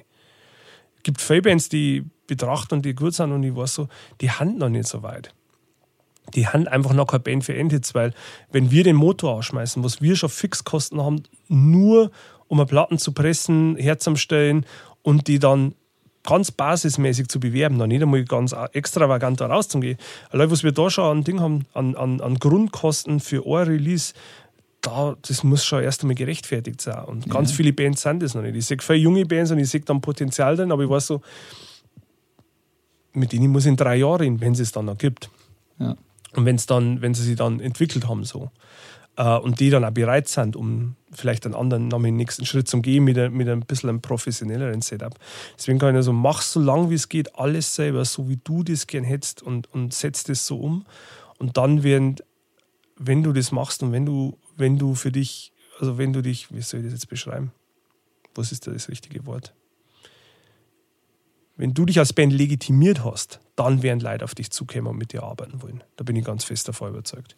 Ja, ja das macht total Sinn. Und die, die, die Sichtweise, glaube ich, der, ich glaube, ich habe deswegen auch gefragt, weil ich glaube, das war, ist mir selber auch so gegangen lang, ähm, dass viele Bands gar nicht so sich bewusst sind, was ein Label eigentlich macht, beziehungsweise man hat oft das, die, die, man denkt sich oft, ein Label hilft mir als Band ähm, und, und dann, um, damit ich auf den nächsten Schritt komme und irgendwas erreiche und so weiter, aber eigentlich aus der Sicht von einem Label ist ja ein Label, ist jetzt wieder ein saublöder Begriff, aber im, im, ein Label ist ja etwas ähnliches wie, wie der Investor, der in irgendwann Zeit und Geld in was investiert und aber das nicht nur aus reiner Wohltätigkeit meistens macht, sondern natürlich muss sie das irgendwie, damit er auch das nächste wieder machen kann. Selbst wenn es Labels sind, die non-profit-mäßig unterwegs sind, müssen die ja auch fähig bleiben, den nächsten Release wieder zu veröffentlichen. Das kann ja nicht immer nur ähm, äh. Min- Minusgeschäft sein, geht ja nicht auf Dauer. Und auch von der Zeit her und so weiter. Man hat ja nur begrenzt Energie und Zeit. Das heißt, der Label ist ja investiert in was, wovon das, wo, wo, wo die Leute glauben, das kann was werden oder das, wenn wir mir da mithelfen, dann wird das noch größer praktisch. Und folglich musst du natürlich das, in was du investierst, in irgendeiner Form qualifizieren. Oder du musst ja aus Sicht von einem Label eben sehen, was Potenzial hat. Und dann kann man aber, dann kann ein Label, das gut aufgestellt ist, aber durchaus so einer Band auch helfen, den nächsten Ja, ja, Schritt zu machen. eben. Absolut. Aber es ist nicht nur einseitig, sondern genau. Label, aus Sicht von einem Label gibt es die Perspektive. Genau, immer. es gibt Also- diese beiden Perspektiven. Genau wie du gesagt hast, es ist auch wirklich ein Investment. Wenn jetzt so für so ein normales Release 15.000 bis 20.000 Euro Ja, Grundinvestment machen muss, das muss wieder reinkommen. Mindestens. ja. Jetzt lebe ich nicht vom Label, ich nehme auch kein Geld raus aus dem Label, Ja. sondern das fließt immer alles zurück. Weil ich verdiene mein Geld mit dem Tourmanagement. Das Label ist das Label und fertig. Aber wie fasst du nicht möchtest an. ja nicht, dass die Platten der letzte ist, sondern du möchtest da noch mehr eine machen. Genau, Du sondern es ja- sollte ja noch welche geben. Und das verstehen viele Bands nicht. Viele Bands kapieren einfach auch nicht, was das für, äh, jetzt muss ich schon wieder so Anglizismen, was das für ein Commitment ist, Ja, ja. von Seiten vom Label in eine Band zu investieren und zu sagen so, hey, das ist, wir gehen jetzt den Schritt miteinander, wir nehmen das Geld, wir investieren es in euch und dann schaffen wir gemeinsam, alle miteinander, was, was jetzt größer ist, wie das, was vorher war.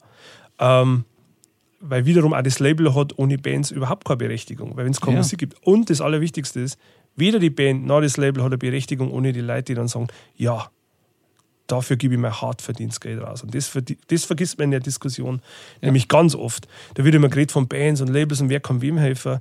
Hey, wie, wer hilft uns? An die Leute, die sagen so, okay, ich höre das nicht nur umsonst jetzt auf YouTube an, sondern ich nehme 15, ich nehme 20 Euro, ich, ich schicke die per PayPal dahin und warte dann und hoffe dann darauf, dass dann das Paket kommt und dass das geil ist, was da drin ist. Ja, Ähm, Ja. Das ist auch noch ein ganz, ganz wichtiger Faktor, den ganz viele Leute überhaupt nicht mehr sehen.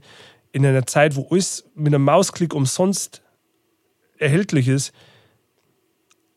ist noch so viel wichtiger, dass man die Leute schätzt, die das dann noch unterstützen, was man als Label und oder als Band Ja. macht. Absolut. Ja, super. Also damit ist genau auf das wollte ich raus. Jetzt haben wir noch so einen richtigen, einen richtigen Rundumschlag an Ratschlägen auspackt praktisch. Nein, aber das ist, das ist ja gut. Ich meine, das ist ja super, weil ich meine, man lernt ja eh das meiste aus, wenn man einfach die Leute zuhört und das ist ja eh immer inspirierend und, und toll, äh, auch Geschichten zum Hören, wie Leute zu irgendwas gekommen sind oder wie sie was gemacht haben oder warum sie was machen und so. Aber so konkrete, manchmal schadet es einfach nicht, wenn man so ein bisschen einen konkreten, wenn es auf der Hand liegt und offensichtlich ist, aber so einen konkreten Hinweis gibt, weil, weil man einfach überfordert ist teilweise, glaube ich, wenn man sich noch nicht lange damit auseinandersetzt. Und wenn ich zurückdenke, äh, als mir vor 15 Jahren oder so im Jugendcafé war, da habe ich weder gewusst, was ein Label ist, noch was ein Tourmanager ist, noch dass jemand gibt, der damit Geld verdient oder dass man es überhaupt kann. Äh, dann ist es dann überhaupt nur Punk und sonst was, wenn er Geld im Spiel ist und so weiter und diese ganzen Fragen. Und jemanden zu hören, der halt davon eine Ahnung hat und auch konkrete Ratschläge geben kann, das ist natürlich super. Ja. Und Lässig. ja, also von daher, sau cool und danke, dass du Zeit genommen hast für Haben, das Ganze. haben wir alles abgehandelt? Ja, nein, man, ähm, letztendlich, was, was jetzt noch bleibt, ist, ich hätte gern äh, einen Überblick gehabt, was jetzt momentan ansteht bei dir und bei, bei Endhits und so weiter und auf was man aufmerksam machen kann und was die Leute sich anhören oder anschauen sollten oder könnten. Boah, jetzt wird, ich vergiss sowas ja immer. Ich kann immer, also anstehen tut viel. Also lustigerweise, jedes Jahr am Anfang vom Jahr denken wir, dieses Jahr schraube ich das Label zurück. Dieses Jahr wird es weniger. Und es wird nie weniger, es wird immer mehr. Einfach Ja. nur, weil, ja, weil ich immer denke, so, hey, dieses Jahr schraube ich es ein bisschen runter. Und dann kommt immer wieder was ums Eck, wo man denkt, oh, das ist ein interessantes Projekt. Also viel anstehen tut schon im nächsten Jahr. Wir haben zum Beispiel so äh, eine, neu- eine neue Platte von Silverstein kommt raus bei uns, wo wir auch, die passen auch. Es ist auch so ein Ding, so die Band, die, mit denen sind wir so eng befreundet da über Boys It's Fire. Das war so überfällig, dass, ich, dass, dass wir mit denen was machen. Das kommt, ähm, neue Swain-Platte kommt, die äh, absoluter Irrsinn ist, wenn man jetzt schon die Demos hört. Also auch so eine Band, wo ich, mir dann, ich stehe daneben und kann es einfach nicht fassen, was die für Sprünge machen, so im Zweijahrestakt, wo man denkt so, hey, da bin jetzt gerade was dabei, das ist, so muss ich das angefühlt haben, als Sub Pop Nirvana zugeschaut haben. weißt du, wie man so, Ja. so, das ist die Siemens, ja, ist ganz okay, das ist die Platten, ah, okay, wir sollten die vielleicht einmal, äh, mit denen mal reden zu, boah, also ich bin da so echt so wegblasen. Also deswegen Swain, neues Swain kommt raus. Äh, es gibt eine deutschsprachige Band raus, die so komplett äh, nur wer Buchmacher, das sind so Punker, Okay? spielen aber deutschsprachigen Pop eigentlich. Und das wird so, und das ist eine super Platte, inhaltlich, also musikalisch, aber sehr, sehr weit weg, was wir sonst so machen. Okay. Und es wird so ganz, ganz interessant, ob wir schaffen, die Band ans, an euer Publikum zu bringen, praktisch, oder? Oder Also- nicht nur an unser, Ja. sondern schaffen wir nicht nur unser Publikum, sondern schaffen wir auch noch Publikum X dafür zu begeistern, weil das, das Potenzial hat, so ein ganz anderes Publikum. Also es wird so ganz interessant, so wie reagiert unser Publikum drauf. Wir haben ja so als Label ein bisschen so ein Stammpublikum, die Faye bei uns bestellen und, und äh, schaffen wir das quasi, noch andere Leute zu erreichen und wie kriegen wir die zwei Leute unter einen Hut sozusagen. Das ist ein ganz interessantes Projekt, äh, wo ich, wo ich so, hey, es ist inhaltlich, ist das Punkrock musikalisch, könnte es nicht weiter weg davon sein sozusagen. Und äh, es wird echt interessant, ob wir den Spagat alle miteinander schaffen, ob das klappt. Ähm, neue Dave Force kommt raus bei mir. Das habe ich gesehen. Auf, auf das, also nein, das war nicht die neue. Ich hab, was habe ich auf So der, EP werden wir jetzt machen, genau. Aber irgendwas habe ich gesehen auf der, auf der Endhits-Seiten. Auf der, da, also die, die ersten zehn Sachen, die man sieht, sind, glaube ich, die Nathan Gray Nathan Gray Live Packages Live, in allen genau. Variationen. Genau, Nathan Gray Doppel-Live-Platte. Und danach kommt gleich Dave House. Dave House, genau. Also die nächsten Platte kommt raus. Das ist so Doppel-Live-EP, LP mit äh, DVD, aufgenommen auf der Solotour in einer Kirche in Wiesbaden und in einer Tropfsteinhöhle in Iserlohn. Also auch optisch und visuell echt interessant und auch inhaltlich sehr, sehr wichtig, finde ich. auch. Die kommt raus, dann die Dave House EP kommt raus, äh, die Mazzerossi Live-Platte kam gerade raus, die ja wirklich sehr, sehr, sehr, sehr schön geworden ist. So viele so Solo-Projekte eigentlich ja dann, oder? Ja, viel so. sp- Spiegelt aber meine Hörgewohnheiten jetzt gerade ein bisschen, ein bisschen Ja. äh, so wieder. Ähm, Entscheidest du da allein drüber Ja. bei Endhits eigentlich? Oder hat sie ja. gleich Also wir mal so, Team aus? ähm, es ist ja auch so die Heimat für Boys It's Fire. Das heißt, wenn die irgendein Problem mit irgendwas hätten, dann würde man es nicht veröffentlichen, äh, weil es ja immer ein bisschen die Band da reflektiert. also wenn du von wir sprichst, geht es hauptsächlich um Boys It's Fire und du. Um mich, genau. Aber äh, großen Einfluss haben sie jetzt nicht, aber die hätten schon am Ende des Tages, würde ich denen auf alle Fälle Vetorecht zugestehen, wenn ich sagen so, hey, das geht gar nicht. Auf der anderen Seite glaube ich aber auch, wir sind kopfmäßig so ähnlich, die, dass das schon passt sozusagen. So. Ähm, und ich, ich vergesse jetzt hundertprozentig was, wo ich schon die ganze Zeit. Ah, wir machen von Sway noch ein Re-Release von Howl, von der ersten Platte, das kommt nächstes Jahr noch. Und dann bin ich mir sicher, dass ich wiederum, man geht so los und plötzlich, bam, bam, kommen von allen Seiten kommen diese ganzen Sachen. Und es kommen auch jetzt labelmäßig, gibt es ja, so wie gesagt, so, hey, wie Bands ein Interesse haben, so haben oder Bands versuchen, das Interesse von Labels auf sich zu ziehen. Ist jetzt so, dass Bands auf mich zukommen und sagen so, hey, ich sehe, was ihr gemacht habt. Und wir würden gerne mit euch zusammenarbeiten, wo ich dann so bin, ja, lass uns mal schauen, ob es da eine Möglichkeit gibt. Und auch Bands, die ich für unerreichbar gehalten hätte vor zehn Jahren. Weißt du, man? Ja, ja. So, ja, wo ja, ich dann so, wow, krass, ich kann mit denen jetzt arbeiten. Wo Steht wir wieder in einer ähnlichen Situation sind wie ganz am Anfang, Ja. wo man halt eine Stufen weiter unten ist, in der Anführungszeichen, aber, aber wo man sagt, völlig unerreichbar Band X zu, anzusprechen und dann Ja. macht man es einfach mal als Promoter und dann stellt man fest, doch, die kann ich schon rufen. Ja. Ist jetzt zwar eine andere Liga praktisch, aber trotzdem ist jetzt auch wieder so, jetzt musst du wahrscheinlich den nächsten Schritt gehen, diese Bands zum Erreichen, bis du das dann halt schaffst und dann bist du Ab wieder, auf, genau. auch wieder auf Augenhöhe praktisch. Genau so ist es. Also da werden, da passieren gerade ganz viele Sachen. Also Endhits wird auch immer kontinuierlich, glaube ich, so laufen. Es ist aber bloß so, dass ich immer für mich auch im Kopf habe, ich muss nicht davon leben, was ein riesengroßer Faktor ist. Das ist echt super. Das Das habe ich äh, dann schon gar nicht gewusst. Ich habe echt gedacht, das teilt sich so auf zwischen Endhits und der Tourmanager überhaupt Reihe nicht. so quasi. gar nicht. Also wie gesagt, Endhits ist für mich komplett eigene Einheit. Ich muss sich selber finanzieren, muss selber laufen, aber ich, ich nehme da bewusst äh, kein Geld daraus. Ähm, das ist wirklich, ich lebe allein von meinen Tourmanager-Gehältern. Und äh, das andere ziehe ich gar nicht in Betracht. Das ist einfach, was es ist. Ähm, und das wird immer, solange es Spaß macht, äh, wird es weiter betrieben. In dem Moment, wo es keinen Spaß mehr macht, will ich aber auch sagen, so, das war's dann.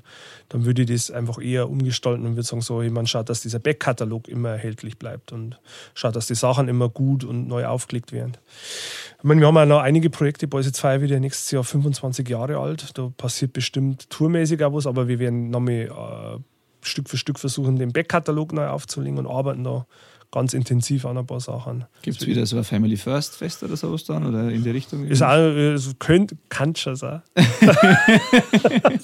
also wird auf alle Fälle nächstes Jahr, Ende des Jahres zum 25-Jährigen, das kann man nicht einfach so vorbeistreichen lassen. Das Ja. muss man anständig ja. begehen, meiner Meinung nach. Und die Band sieht das, glaube ich, auch so. Und äh, das heißt, das wird auch nie aufhören. Also Endhits wird auch immer so, ich laufe bis zu dem Punkt, wo ich sage so, hey, es ist okay, ich muss jetzt nichts Neues mehr rausbringen. Wir verwalten jetzt einen Backkatalog. Das wäre für mich auch absolut in Ordnung. Wenn ich keinen Bock mehr habe und wenn mich nichts mehr begeistert, dann ist das Ja. auch absolut fein so. Ja. Okay. Ja. Ja, cool. Genau, also und ich habe bestimmt zehn Sachen vergessen, wo ich Ja. schon zugesagt habe, dass ich die rausbringe. Also wie man nachher so aufs Hirn und so, oh, das habe ich vergessen jetzt zu erzählen, aber es, äh, Wenn dir noch was einfällt, kannst du es im Nachhinein Ja, sagen, ja, dann da baue ich ge- eine irgendwie, genau. so ganz schlecht mit dem Telefon so. Ja, ja, genau. Und da kommt noch die. genau. Und äh, tourmäßig, als Tourmanager, wie gesagt, bin ich 2019 komplett mit Parkway Drive äh, unterwegs, weltweit. Das wird mir dann den, das ganze Jahr auf Trab halten quasi. Wer entscheidet bei so einer Tour, das ist mir jetzt gerade noch eingefallen, äh, wer entscheidet bei so einer Tour eigentlich, wer mitspielt als Support? Die Band. Die Band selber? Ja. Tatsächlich? Ja. Mhm. Die suchen sie das aus? Ja. Und wahrscheinlich auch wieder nicht aus eingeschickten Bewerbungen, sondern die sagen selber, genau. Also vor allem Band wie Parkway Drive ist so ganz darauf bedacht, äh, eine Atmosphäre zum haben, die unstressig für sie ist. Ähm, natürlich haben bei, muss man auf der Ebene, das ist ja äh, wirklich eine große Band. Ich meine, die größten Shows, die spielen mittlerweile Headliner-Shows vor 6.000 bis 8.000 Leuten. Das ist natürlich ein Business, das ist ein Geschäft. Und äh, das ist denen ja bewusst, aber sie versuchen das Geschäft noch möglichst so zu führen, wie es geht. Und ähm, zum Beispiel die Entscheidung, dass jetzt als äh, auf die, wir, wir touren fast ausschließlich mit Killswitch Engage, was für sie so Abs, das war denen ihr Startpunkt. Parkway Drive haben auf Killswitch Engage, das waren die Helden. Die Tatsache, dass sie die jetzt mit auf Tour nehmen können, ist für die Band auch was ganz was Besonderes. Äh, Die Band war, ich weiß noch, die erste Show, die wir mit Killswitch gespielt haben äh, dieses Jahr. Die Band kam quasi in, in, in die Halle und Killswitch Soundchecken und sie waren so, hey, wir können es nicht fassen, dass wir mit denen auf Tour gehen dürfen. Also war ein ganz faszinierender Moment, Wahnsinn. die Band zum Singen. Ja. Äh, und die, die, der erste Slot, so, der wird immer mit einer Band besetzt, die die meistens persönlich kennen oder mögen und so. Also das ist durchaus, da ist noch schon viel Entscheidungsfreiheit drin. Ähm, jemand wie KZ und Casper picken auch ganz klar raus, wenn die dabei haben wollen. Also, Also- weniger die Booking-Agentur, sondern wirklich die. die Also ich glaube, es ist so eine gemeinsame, man arbeitet ist gemeinsam, aber der Künstler sagt natürlich schon, hey, den, den, den könnte man vorstellen. Die Agentur sagt so, hm, ja, das kriegen wir vielleicht hin, wir müssen erst noch verhandeln. Oder sagen so, hey, wir finden das passt nicht, hast du nicht eine andere Idee? Also es ist schon ein Dialog da, aber so die Künstler, mit denen ich arbeite, picken sie das alle immer noch selber raus. Die Donuts suchen sie immer, das sind Musikfans, die picken sie immer noch ihre eigenen Vorbands überall raus und, und haben dann auch ganz begeistert, dann mit denen unterwegs zu sein.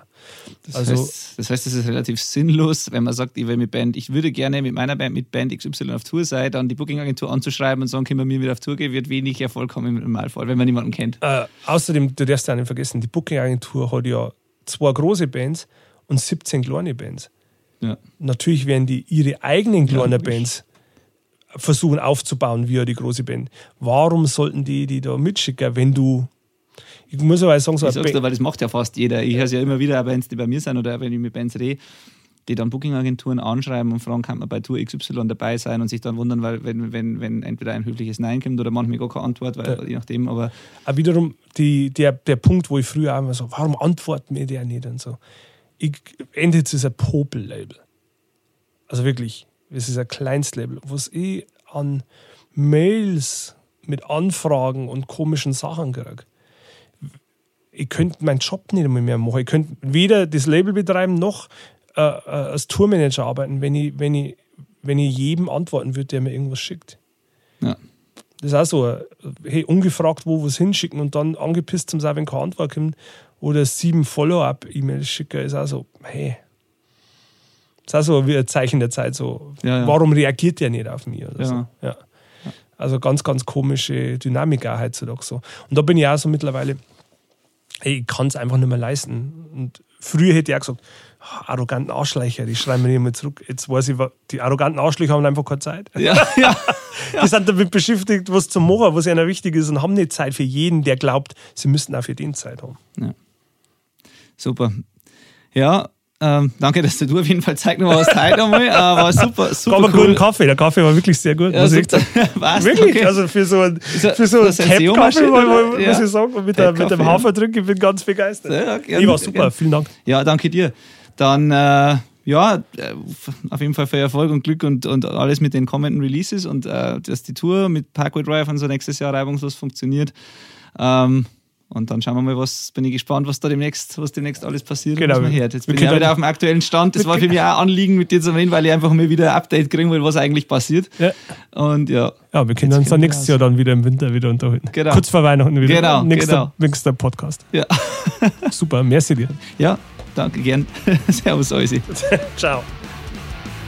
Jo, und das war's auch schon wieder hier mit dem Outback Recordings Podcast. Schön, dass ihr wieder dabei wart.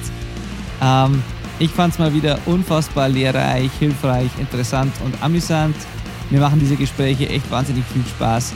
Und ab jetzt kommt dieser Podcast jeden Mittwoch, also einmal die Woche, immer mittwochs, direkt hier von mir in eure Kopfhörer, eure Ohren. Ähm, ich bin mal sehr gespannt, welche Gäste es im Laufe der Zeit hier zu mir ins Studio verschlagen wird, beziehungsweise per Skype hier in meinen Rechner. ähm, das wird sicher nicht weniger interessant als bisher. Ein paar coole Leute, weiß ich jetzt schon, kommen auf uns zu. Und ja, das wird cool, da freue ich mich drauf. Ansonsten checkt bitte wie immer die Shownotes auf www.benediktheim.com slash orp7 für diese Folge und die generelle Podcast-Seite ist benediktheim.com slash podcast. Ähm, hier findet ihr Shownotes, Links, alle Bands, die wir erwähnt haben. Wenn ihr irgendwas nachschlagen wollt, das findet ihr alles dort. Außerdem ist das meine Homepage, auf der ihr euch über mich und meine Mixing- und Mastering-Services und das Studio informieren könnt, falls das für euch interessant ist. Und da wird es in nächster Zeit auch einiges Neues Interessantes geben. Also schaut da euch vorbei und wenn ihr wollt, meldet euch bei mir, hinterlasst uns oder mir eine, eine Bewertung bei iTunes oder wo auch immer ihr diesen Podcast hört. Das hilft uns sehr, sehr weiter. Und abonniert ihn natürlich, falls ihr das noch nicht habt. So, jetzt aber genug. Bis nächste Woche. Ciao, macht's gut. Servus.